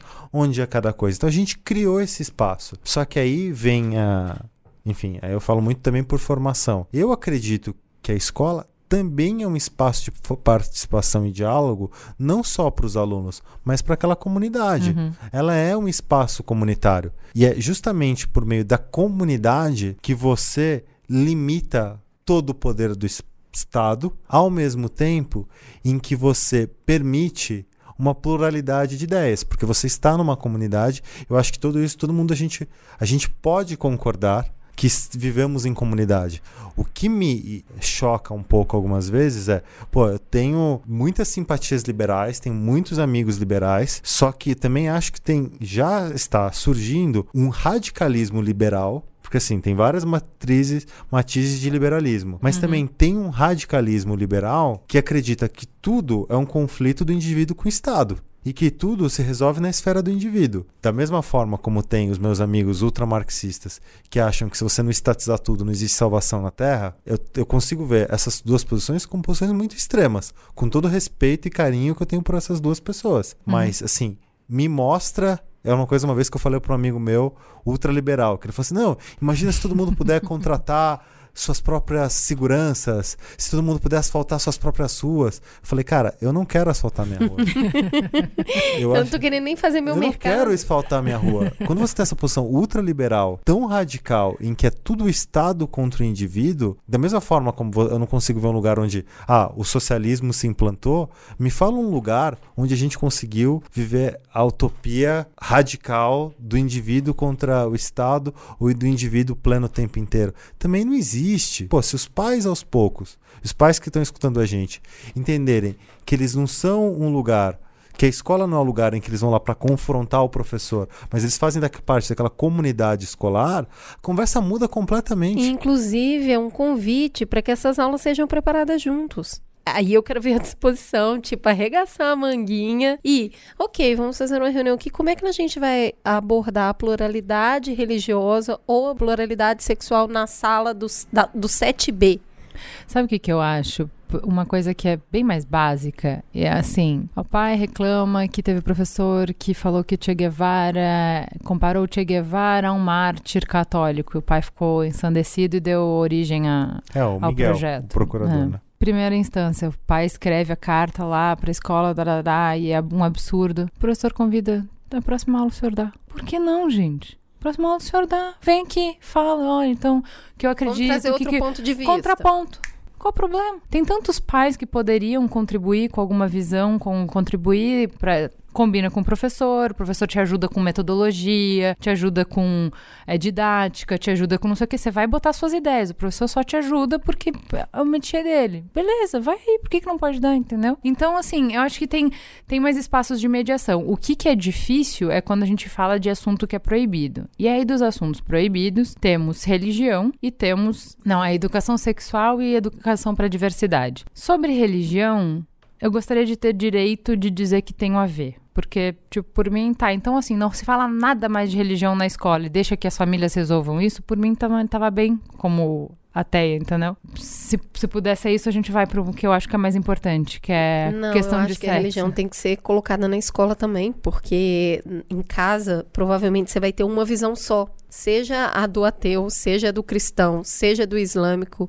E para viver em comunidade é importante que você conheça as outras, senão você também não aprende a respeitar. Educação é informação. Como a gente tem uma educação basicamente católica ou cristã, as religiões de matiz africana, elas ficam sem nenhuma informação. Qual que é o resultado dessa falta de debate de informação? Terreno sendo queimado, criança de umbanda sendo apedrejada.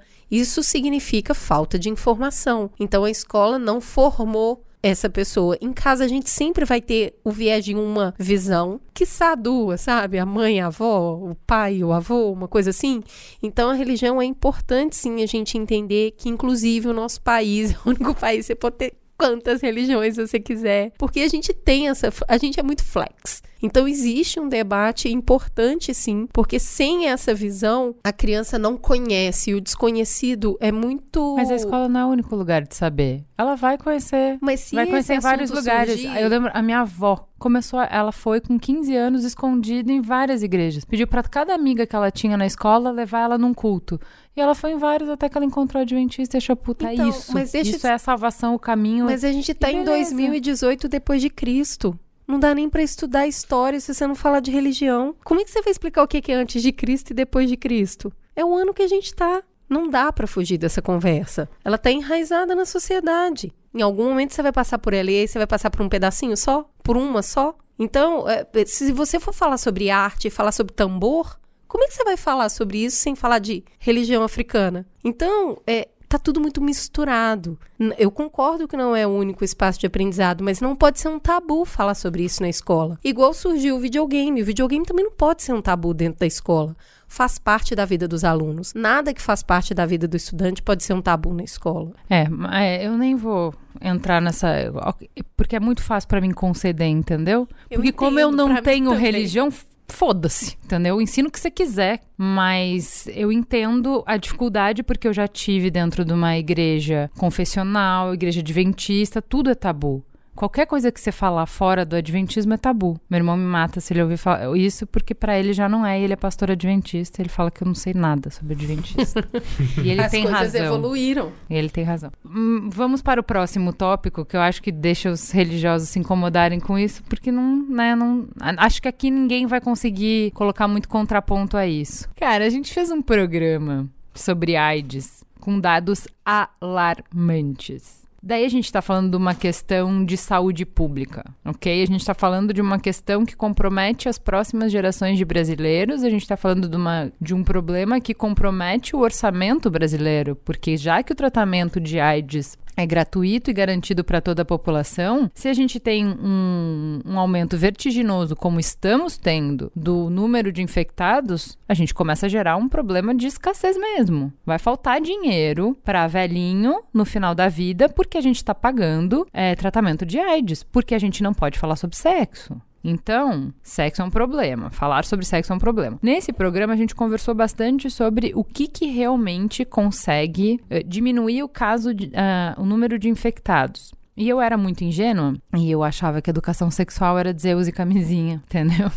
E eu achava, gente, mas todo mundo sabe, já fizeram campanha, tá escrito aí, todo mundo sabe que tem que usar camisinha, por que, que a galera tá fazendo? E a gente complexificou bem mais, acho que vale a pena escutar e tal, mas enfim, resumindo, a gente chega na conclusão de que se eu não explicar sexualidade, se, isso, se eu não conversar sem tabu sobre sexualidade, você está exposto a risco. E você exposto a risco, como é uma doença transmissível, você aumenta a população infectada, se aumenta o risco para todo mundo. Então, precisamos ter essa conversa.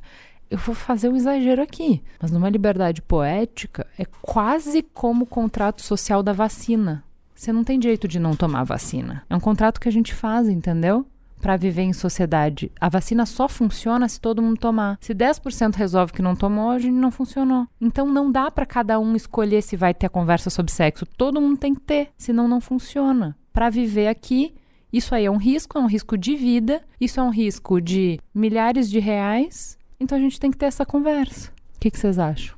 Eu acho que é, uma, é um tema que na verdade ele, ele, é um pouco mais amplo. Porque quando a gente fala de ensino, né, da educação sexual aí enquanto conteúdo, a gente tem o estudo do corpo humano, aparelho reprodutor, uh, mudanças do corpo na puberdade, principais características do corpo é, na adolescência. Então são conteúdos que você automaticamente vai acabar trabalhando com esses jovens, né? Mas eu acho que tem uma questão que é um pouco mais profunda, que é o que fazer com tudo isso, né? Porque você pode dar todas essas orientações enquanto conteúdos, mas esse jovem vai crescer, esse jovem vai entrar num período em que os hormônios vão estar ali em ebulição e tudo aquilo que você falou vai soar com um grande blá blá blá e não vai ter absolutamente nenhuma função na hora que ele tiver descontrolado e louco para transar. É, então por isso que eu acho que com uma faixa talvez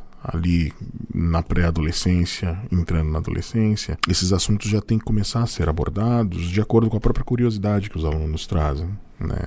E a gente tem algumas experiências bem interessantes lá na escola, que nós temos momentos de rodas de conversa com eles que são parte da grade já, né? São horários específicos para poder fazer rodas com eles. E a gente chama esse momento, com esses alunos de Fundamental 2 é, ensino médio, de Projeto Conviver, que é um momento que esses adolescentes trazem algumas questões e que, em outros casos, os educadores também promovem alguma discussão. Mas é bem curioso porque muitas das coisas que eles trazem geralmente são voltadas para isso, né, para a questão do sexo em si. Então a gente já teve temas que eles trouxeram, como por exemplo, o que aconteceria se eu reagisse a alguém que me assediasse na rua. É, e aí algumas meninas contaram um caso que aconteceu com elas naquela mesma semana, de estarem passando por um lugar e que mexeram com elas e elas falaram: Mas a gente é menor de idade, eles eram maiores de idade, então assim, como é que é isso? E a gente falar disso abertamente, porque aí depois esse assunto acabou indo parar na pedofilia. Então, é literalmente falar com eles de uma maneira que eles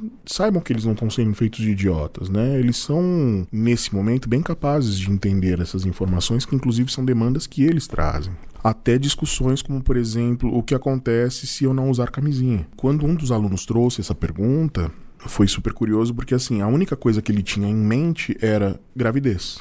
Né? Se eu não usar camisinha, é, eu corro o risco de ser pai. E em momento algum se falou na DST, né?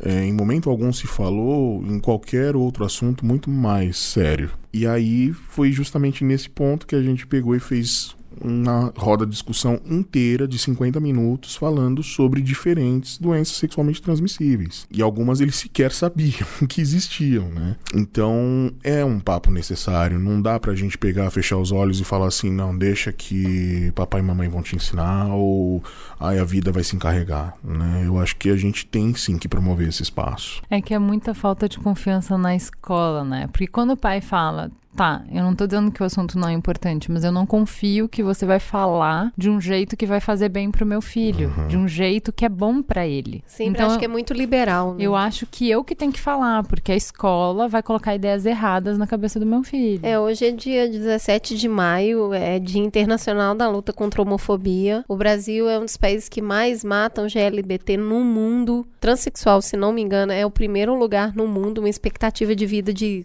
menos de 40 anos. 20, né? é muito baixa e a gente não quer falar sobre isso na escola, né? Então eu não reconheço essas pessoas como indivíduos, como cidadão. O resultado disso é morte. O resultado disso é perda de força de trabalho, perda de força econômica e mais esgarçamento do tecido social. Eu nem tô falando de ser humano, sabe? Eu tô falando de tipo quanto isso nos prejudica enquanto sociedade mesmo. Então, é nesse processo, que, que é o que eu mais discordo de tudo, o Escola Sem Partido, ele vem numa construção de raciocínio pautado pela liberdade e pela ponderação, e no final, que é o que... E aí, assim, eu tendo a achar que isso é muita desonestidade intelectual, porque aí chega no final e fala assim: e esses assuntos aqui não devem ser tratados. Então, se você defende a pluralidade o tempo todo, ela tem que ser para qualquer assunto.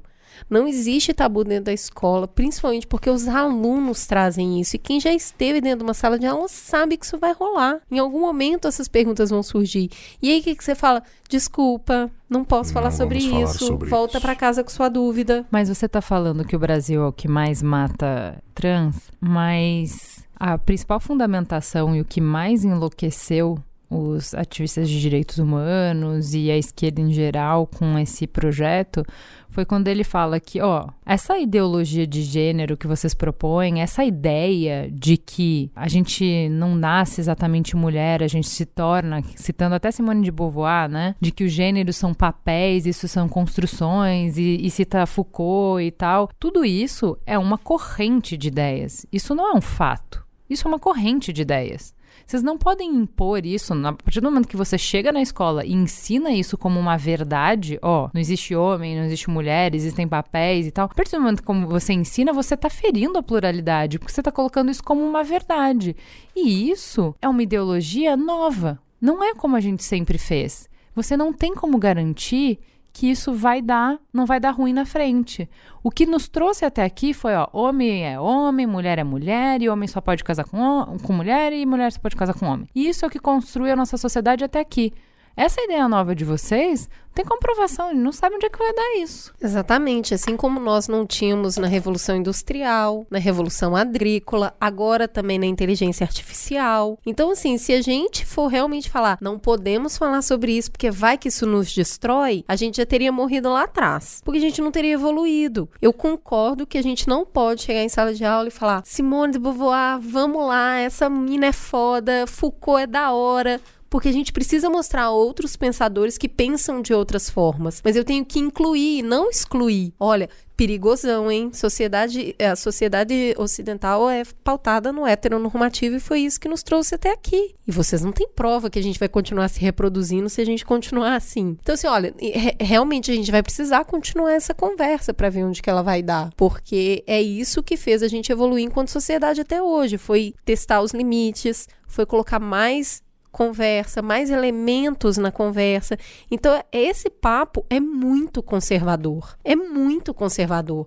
Não vamos falar sobre isso porque talvez isso nos destrua. Aí fica pesado. Eu acho que a gente não fala de sexo a gente tem medo de sexo e a gente não sabe falar de sexo. Tem uma outra coisa que é falar de sexo também é falar, obviamente, de poder aí, né? Então, assim, as pessoas não querem discutir algumas relações de poder que existem no planeta Terra. Tem essa questão. Assim, acho que toda vez que a gente está se recusando a falar de sexo da forma como a gente está se recusando, a gente está também se recusando a falar de poder. Então Boa, é uma, um ponto bem objetivo, assim, concordando com tudo que a gente já falou sobre a AIDS, não quero ficar é, me repetindo. Mas o que eu acho profundamente desonesto no Escola Sem Partido é que ele parte de premissas que não se comprovam na prática. E em algumas vezes Como? ele Quais são? vou colocar. E ele faz um pouco de fake history aí. Hum. A gente fala muito de notícias falsas, mas vamos falar um pouco de história, História falsa, falsa. também. Hum, revisionismo histórico. É, que aí você pode brincar do jeito que você quiser. Então, acho que assim, primeiro das premissas, né? Eles falam assim: não, porque se falar disso, todos os alunos vão virar gays, todas as crianças vão fazer não sei o quê. Eu acho ótimo, porque na verdade eles estão partindo do pressuposto que, na verdade, todo mundo queria ser gay. Você só não é porque alguém te constrange a não ser. É, é. Eu acho lindo Ninguém isso. te contou né? que você pode. É. É, e aí eu acho que tem uma coisa que assim, eles falam, esses professores doutrinando, fazendo um exército de militante. Beleza, sua posição baseada em alguns casos. Me mostra o resultado que isso teve objetivamente na opinião das pessoas. Então, assim, se você pega na maior parte dos itens que eles atacam, as posições dos brasileiros mudaram muito pouco nos últimos anos. Se os professores estão falando mais de direito das mulheres, direito ao aborto, direito o que seja, então me explica porque o Brasil ainda é um país majoritariamente contra o aborto. E de novo, não tô aqui para defender, não tô aqui para, falo, tô relatando um fato. A única coisa que mudou um pouquinho na posição dos brasileiros, segundo as pesquisas que estão disponíveis, é a união civil de pessoas do mesmo sexo. E também não significa que a gente virou a pátria da tolerância, né? É, Se a gente continua matando pra mais de Pois metro. é. Então, assim, se os professores tivessem sido bem-sucedidos neste projeto de dominação mundial, de fazer com que todo mundo virasse comunista, esquerdopata, ultraliberal que seja, então falhamos miseravelmente, né? Então, assim, me mostra a comprovação empírica, assim. Então, assim, não tinha mais banco no Brasil né? Não tinha, sei lá, não tinha mais igreja. E o que, que a gente tem visto? Pô, a bancada evangélica cresce, as igrejas evangélicas crescem. O Brasil, não é que o Brasil foi deixando de ser um país católico para virar um país agnóstico. A gente foi deixando de ser um país católico para virar um país mais evangélico. Em muitas linhas. Então, o que que você. Assim, mostre-me os dados de que essa doutrinação está tendo o resultado que você disse que ela está tendo. Então, essa é uma questão. A segunda, a o segundo ponto que para mim é sério quando a gente está falando do, do Escola Sem Partido é que ele acusa todo mundo de ser ideológico, menos a si. Então, é sempre assim: não discute ideologia de gênero porque isso destruiu a sociedade ocidental. Beleza, fera. Porque Então vamos- destrói os valores da família. E é- impede a gente de se reproduzir como sociedade. Falo, então beleza, eu topo essa discussão histórica. E é isso que eu tava falando um pouco de vamos, vamos fazer discussão histórica pra valer. Então, assim, gay, tipo, na Grécia era de uma determinada forma. Assim, é- era. Relações homossexuais faziam parte da rotina da sociedade grega e da sociedade romana. Exi assim, é um fato objetivo da vida. Existia. Você tem documentos que falam sobre isso. Você tem livros que falam sobre isso. Você tem dados sobre isso. Algo que a pessoa pode falar. Foi por isso que esses, esses queimaram impérios destru- destruíram todos. Bem, beleza, é um ponto de vista. Mas, se você for também estudar cristianismo, a gente consegue perceber, historicamente, ao longo dos anos, que você foi tendo muitas visões ali também e algumas ênfases foram mudando. Que eu quero dizer com isso? Por exemplo, a obsessão do catolicismo com sexo e com castidade, ela está muito ligada, por exemplo, aos ensinamentos de Santo Agostinho. Tem um livro ótimo sobre isso eh, que foi lançado recentemente, né? A Invenção de Adão e Eva, do Stephen Greenblatt, e ele fala muito do dessa construção de, de Santo Agostinho. Claro que não foi só ele, claro que tem uma série de outras razões e tal. Quando a gente às vezes pensa em Idade Média, a gente pensa, pô, aquela idade das trevas e não sei o que, que todo mundo era controlado. Enquanto tava rolando o que a gente conhece de Idade Média desse jeito, é a gente tá falando muito do interior da França. Na Península Ibérica, tava rolando a putaria nos banhos Pô, árabes ali. os, bar, os Borgia lá, que era aquela série lá. É, então assim, o que você está falando é, é- é que às vezes você começa a fazer umas contraposições entre o eterno que não tem ving... não, não, não é ver- simplesmente não é verdade. Então, essa é uma questão. Por fim, a questão de escola sem partido, a gente geralmente fala da galera de humanas, né? Por exemplo, se você pegar a premissa do escola sem partido no limite, você tem que ensinar criacionismo nas escolas. Uhum.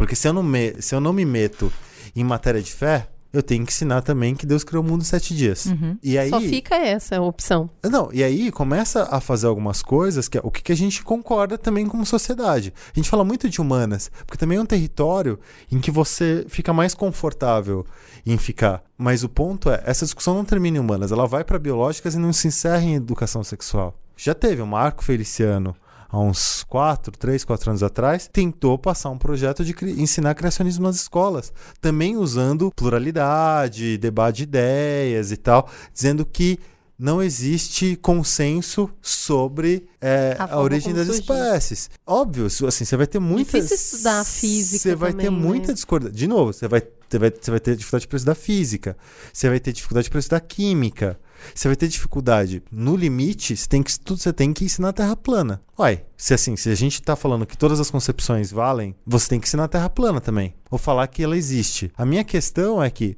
onde o projeto já existe, o que acontece é isso sim, isso não. E se você falar, notificação. Assim, a gente vê, a gente tem vários contatos com vários professores. E onde não tem notificação, tem esculacho. Então, se você tem comprometimento com pô, educação plural, educação construir ambientes de confiança, você não fica estimulando como o Miguel Najib faz no site do Escola Sem Partido, mande o vídeo aqui do seu professor doutrinando, coloco na É internet. isso aí. aí pau no pra- é professor. aí, aí para mim que a gente começa é o que eu falei. Pra mim, gosto do jeito que o projeto, o relator tá colocando, constrói o projeto. Acho que a gente pode, e eu acho importante que a gente construa consensos, né? Então, pontes. Concordo com você sobre a importância de ter pluralidade. Concordo vo com você que doutrinação é um problema histórico e que a gente sempre tem que combater. A gente nunca vai ter resolvido esse problema. A gente tem uma relação assimétrica de poder na sala de aula. Enquanto a gente tiver uma relação assimétrica, que eu acho que é muito o que a Teia tenta fazer, é tentar destruir essa relação, mas enquanto tivermos essa relação assimétrica, sempre vai ser um, um- um ponto de vigilância da sociedade, das famílias, é, contra a doutrinação. Eu acho que isso é importante, é uma bandeira de todos. Onde eu começo a ter problemas é. Cara, coagir professor e ficar publicando vídeos do professor não é a maneira. Eu entendo quando, quando se fala, e eu acho que isso a Morim Lima faz muito bem. Eu acho que essas escolas democráticas fazem muito bem, para você ver como a gente tem pontos de, de conexão. É um perigo que a escola seja tão fechada. A escola é quase uma prisão. Por que, que os pais não podem entrar na escola? E não podem, Begossi, não pode. O jeito que a gente fez escola hoje, a gente fez o, eh, o programa de educação, a gente fala isso, a escola tem muro alto. E o pai não pode entrar a qualquer hora. O que, que você está fazendo que eu não posso? Não, sabe, não pode, não existe o convite. De acordo Então, assim- totalmente. Escola parece presídio. Então, aqui, A arquitetura é a mesma. né? Olha como é diferente a conversa. Tá, quando você manda o vídeo do professor, a necessidade não atendida é e preciso de transparência. Eu não concordo com a forma como você atende essa necessidade. Não é expondo o professor. O que eu acho é, vamos debater que nem adulto, que a gente vai demolir os muros da escola, que vai ter mais essa pluralidade, que se o professor falar uma coisa na aula que eu não gosto, eu tenho esse diálogo que eu posso falar, ou eu vi que você ensinou isso, eu acho importante que isso seja ensinado, mas eu queria dar um contraponto. Posso? E que o pai possa também dar, que a visão da família também esteja na escola, que se exista diálogo, eu acho isso importantíssimo. Então, assim, ãh, o intuito era, eu tenho muita birra com escola sem partido, é uma das coisas que mais me ofende, mas o intuito do programa era mostrar. Eu acho que tem valores que eh, incendeiam o debate que são compartilhados. Eu acho que a forma de defender esses valores não são compartilhadas e acho que a gente tem que discutir de uma maneira mais adulta. E acho que discutir de uma maneira mais adulta pressupõe a gente construir algumas pontes em- de momentos em que a gente tem em comum. Eu reconheço a tensão latente de um grupo muito representativo de pessoas que vê os seus valores serem colocados em xeque pela ideologia dominante do século XXI, que não é do Brasil. É da sociedade ocidental. Então, tudo isso que a gente está falando aqui há tanto tempo, da pluralidade, de que é importante falar de sexualidade, isso não encontra respaldo na experiência, na vivência, no sentimento, no jeito de olhar o mundo de muitas famílias. E aí que se encontra a violência e o conflito. E se eu disser simplesmente porque eu concordo com o Estado, que o Estado tem direito de esmagar essas famílias, eu estou me colocando numa situação de que amanhã sou eu que sou esmagada. Então eu não acho que é assim que se, acho que a gente tem que ter uma solução de mediação de conflito que ninguém tá falando. Tá todo mundo querendo ir pro pau. Ó, eu tenho o poder do Estado, cala a boca e vai ser assim o ensino. Olha aqui, ó, eu tenho o poder da família, tradição, propriedade, cala a boca, Estado, volta pro seu cantinho. Não é assim que eu acho que o debate tem que ser feito. Acho que tem que ter uma mediação melhor. Eu lembrei, quando a gente estava lendo esses textos, eu debatendo com a Tigra, da revolta da vacina, saca? Que é assim, ah, eu tenho o melhor, em nome do melhor, já que você não entendeu o melhor, eu vou impor aqui um pouquinho, dá licença que eu um estuprinho aqui, mas é pro melhor, tá bom? E eu acho que isso é muito difícil para a gente no Brasil. Nós somos extremamente autoritários. E a gente quer impor. Então, se a gente já esperou, a gente já tentou negociar. Vocês não entenderam ainda? Toque de caixa. Gato, é o seguinte: tem gente morrendo na rua por causa disso. A gente vai falar disso sim. E se você não quiser, a gente vai falar mais ainda e a gente vai gritar. E eu não acho que dê para ser desse jeito. Me incomoda demais o jeito bruto que as pessoas que estão à frente do Escola Sem Partido agem. Me incomoda demais a maneira fascista como eles intimidam professores, mas eu entendo que por eles só têm essa representatividade, eles só ganham esta força porque eles representam necessidades não atendidas de um grupo expressivo de pessoas. E é com essas necessidades e com essas pessoas que eu dialogo. Eu tenho dúvidas muito grandes quando eu olho para a escola sem partido, se eles defendem de fato aquilo que eles escrevem. Uhum. Porque muitas vezes, quando você começa a falar com essas pessoas, você começa a tentar entender, elas não querem um lugar em que todo mundo tenha voz. Elas querem voltar a um lugar em que elas tinham a principal voz. Eu tenho uma, eu tento, eu faço um exercício diário de sempre ler coisas que são muito diferentes daquilo que eu concordo. E tem me assustado da mesma forma como me assustava no determinado momento do governo Lula, quando eu olhava lá os blogs governistas muito complicados, eu já escrevi isso em blog meu na época em que isso aconteceu, a contestação da democracia. Você vê várias, assim, sendo bem textual. É, o Rodrigo Constantino, na Gazeta do Povo, tem publicado com alguma frequência textos que colocam a minha democracia em xeque, assim.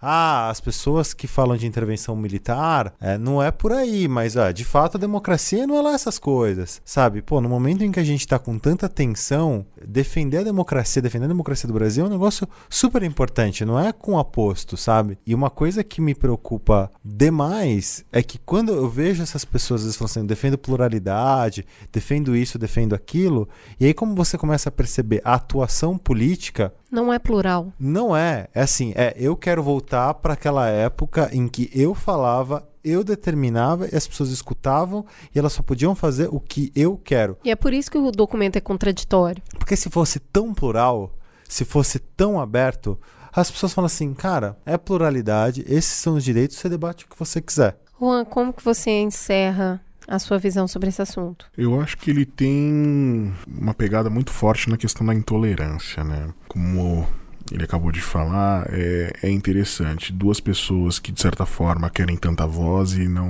se preocupam em fazer isso por um veículo que se, se propõe né, a, a falar sobre a educação atual, sobre diferentes vertentes. É, e eu volto um pouco na questão de que a intolerância está muito ligada a talvez essa falta de ter tido realmente uma visão plural. Porque quando a gente se fecha numa única visão, então obviamente qualquer coisa que saia dessa, dessa esfera nos, nos afeta, a gente se sente ofendido. Então é, isso para mim é o berço da intolerância, né? Quando você passa a não olhar para o outro e para as outras hipóteses. Então eu sinto que cada vez mais quando a gente se aproxima ali dos pontos finais e quando chega nesse ponto de não vamos falar mais sobre isso, é uma clara declaração de intolerância.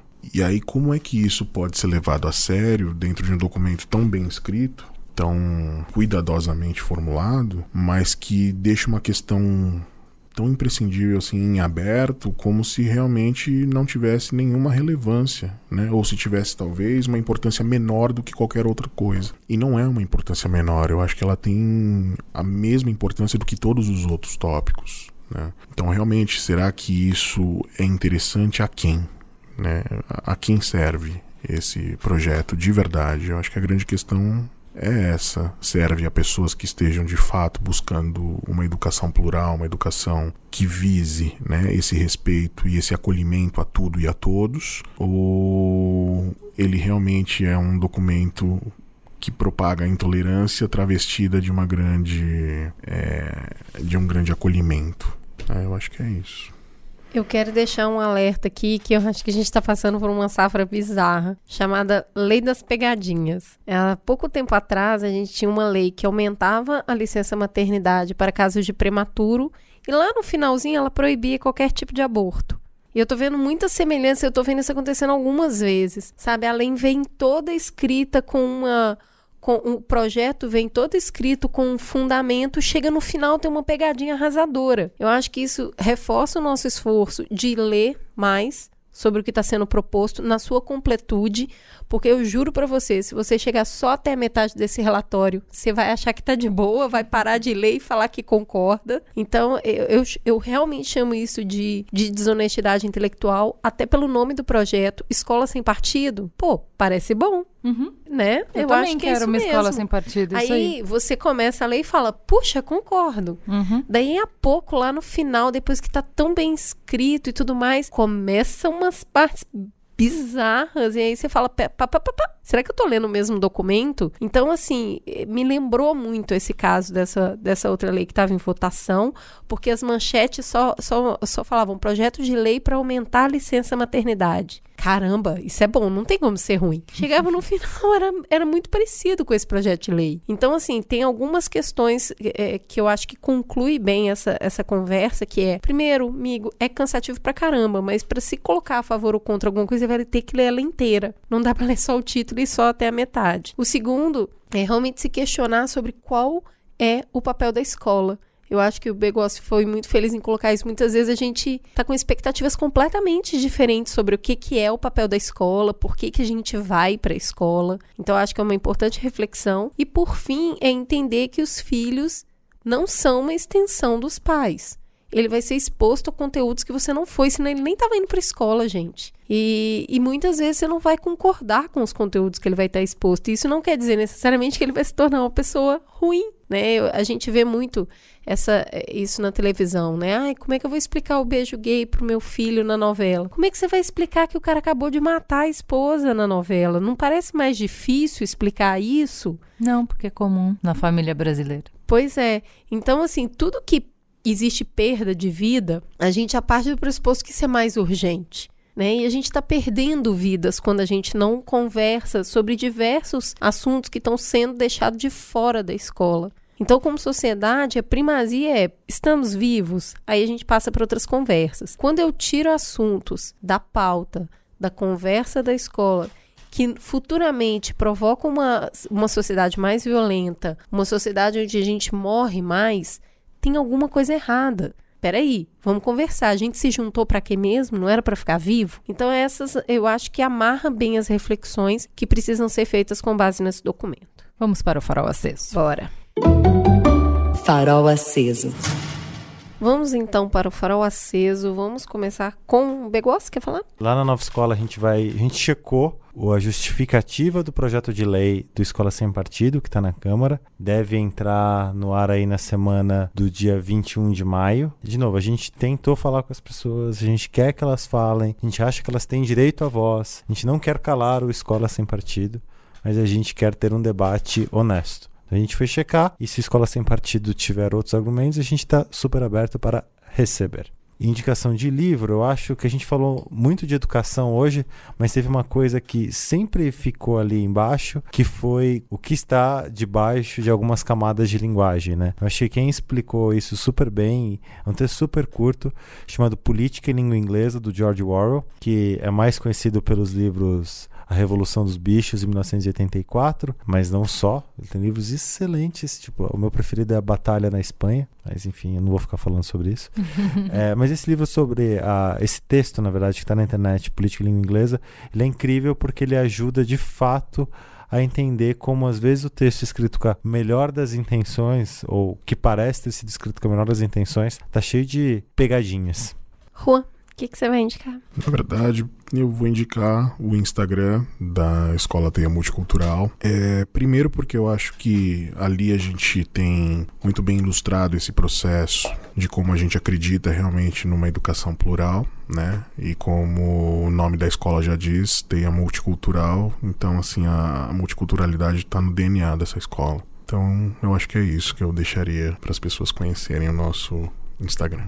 E você, Cris? Vou indicar um livro chamado A História do Brasil para quem tem pressa. Se você, assim como eu, teve uma aula de história muito fraca na escola, esse livro é bem legal. Ele, ele é muito curtinho. Ele é tão curtinho que ele forma um arco muito rápido. E com esse arco você consegue perceber como na verdade assim a gente tem feito a mesma coisa há bastante tempo, sabe? E o poder está há bastante tempo nas mesmas mãos. Então você vai sabe, ver a história do Brasil desde o descobrimento até 2015, é muito curtinho mesmo, e ele te dá, é como ele não aprofunda em nenhum tema histórico, ele te dá toda essa percepção de entendi como chegamos até aqui, oh meu Deus. Então assim, basicamente 350 anos tipo Lua, foram lá e colonizaram e não aconteceu nada, e 150 anos tentando ser alguma coisa e passando por um processo extremamente complexo disso. Então, eu, eu, eu recomendo realmente esse livro, principalmente nesse momento que a gente está vivendo e falando nunca antes na história desse país. Você vai ver que, na verdade, tem um monte de coisa que a gente está se repetindo e se repetindo forte. E a briga entre quem tem o poder e o proletariado, ela é a mesma com diferentes personagens em diferentes facetas ao longo do tempo. Então, o Marcos Costa, que é quem escreveu esse livro, faz um serviço interessante aí de, de ele te conta uma história, ó, aconteceu assim, depois assim, depois assim, depois assim, ó como estamos hoje. É assim mais ou menos. Então, História do Brasil para quem tem pressa, eu acho que são 200 páginas. Você vai ler numa sentada. Recomendo aí para quem deseja reforçar, refrescar a memória, digamos. E você, Juliana? Eu recomendo o primeiro episódio do podcast Histórias de Ninar para Garotas Rebeldes, que conta a história da Margaret Hamilton, narrada por Sara Oliveira. Então, ele vai contar, ele é super curtinho, tem 16 minutos, eh, e ele conta a história da mulher que ajudou a colocar o homem na lua. Então, a Margaret Hamilton esteve é, envolvida em todas as missões Apollo. Vale muito a pena, é uma delicinha, a trilha sonora tá maravilhosa, a narração da Sarah é uma fofura e o, a cereja do bolo é que tem uma participação super especial da Tamires. Eu não vou falar porque fica parecendo que eu sou uma mãe coruja, mas olha, eu vou te falar, gente. Ouve, chega no final, depois me conta o que, que você sentiu. me conta seus batimentos cardíacos, porque eu vou, pus os bofs pra fora. Olha, realmente foi o ponto alto e tá todo mundo enlouquecido com isso. Pra e ela piorar, adorou, né? Pra piorar, a Tamires depois ainda fez um vídeo pra poder divulgar e simplesmente colocou eu e tia Juliana no chinelo. Total. Basicamente, próxima geração do Mamilo já está preparada and melhor. É. Filhota brilhou muito e quis o pagamento dela pelo trabalho, muito bem feito, muito com muita disciplina e dedicação em figurinhas da Copa. Muito bem. E para fechar, eu queria indicar uma série que eu tô assistindo quando eu preciso desligar a cabeça, desligar o cérebro, que é uma série que passa na época da Guerra Civil Espanhola. Então tem um quê de histórico e tal, chamada O Tempo Entre Costuras. Então é gostoso ver uma série com outro sotaque, já começa aí, já tá bom por aí, né? Eu tenho explorado algumas coisas diferentes na Netflix, é, buscado outros, outros jeitos de contar a história, outros contextos e tal. Mas assim, embora o contexto histórico esteja ali, como fala, né? Entre costuras, então ela é uma costureira e tal, que se envolve em várias intrigas políticas, mas o ponto alto é o figurino. No mesmo episódio, ela chega a trocar de roupa 34 vezes. Quanto tempo tem episódio? 40 minutos? Ela troca de roupa a cada cena. Cara, é sensacional. Vestidos maravilhosos, conjuntos incríveis. Então, assim, eu não sou uma pessoa que presta muita atenção em moda. E mesmo assim, realmente é um personagem da história. É muito legal. É, então, assim, se você. Se, se não tiver fácil para você, se a vida tiver um pouco difícil, se você quiser só relaxar, que é o que eu tava falando, assim, é, tô assistindo Westworld, mas pô, é, é difícil, né? É, puxado, denso, é denso. Então, assim, às vezes a gente já vem do Mamilos, a gente já vem do trabalho, já muito exigido, que é uma coisa mais fácil, né? Então, aí, ó, uma delicinha de série, o tempo entre costuras. É isso, então temos um programa? Temos um programa. Fica a gostosa sensação de mais um Mamilos no ar. Obrigada, rapazes. Um prazer tê-los aqui. Obrigado. Um beijo. Valeu.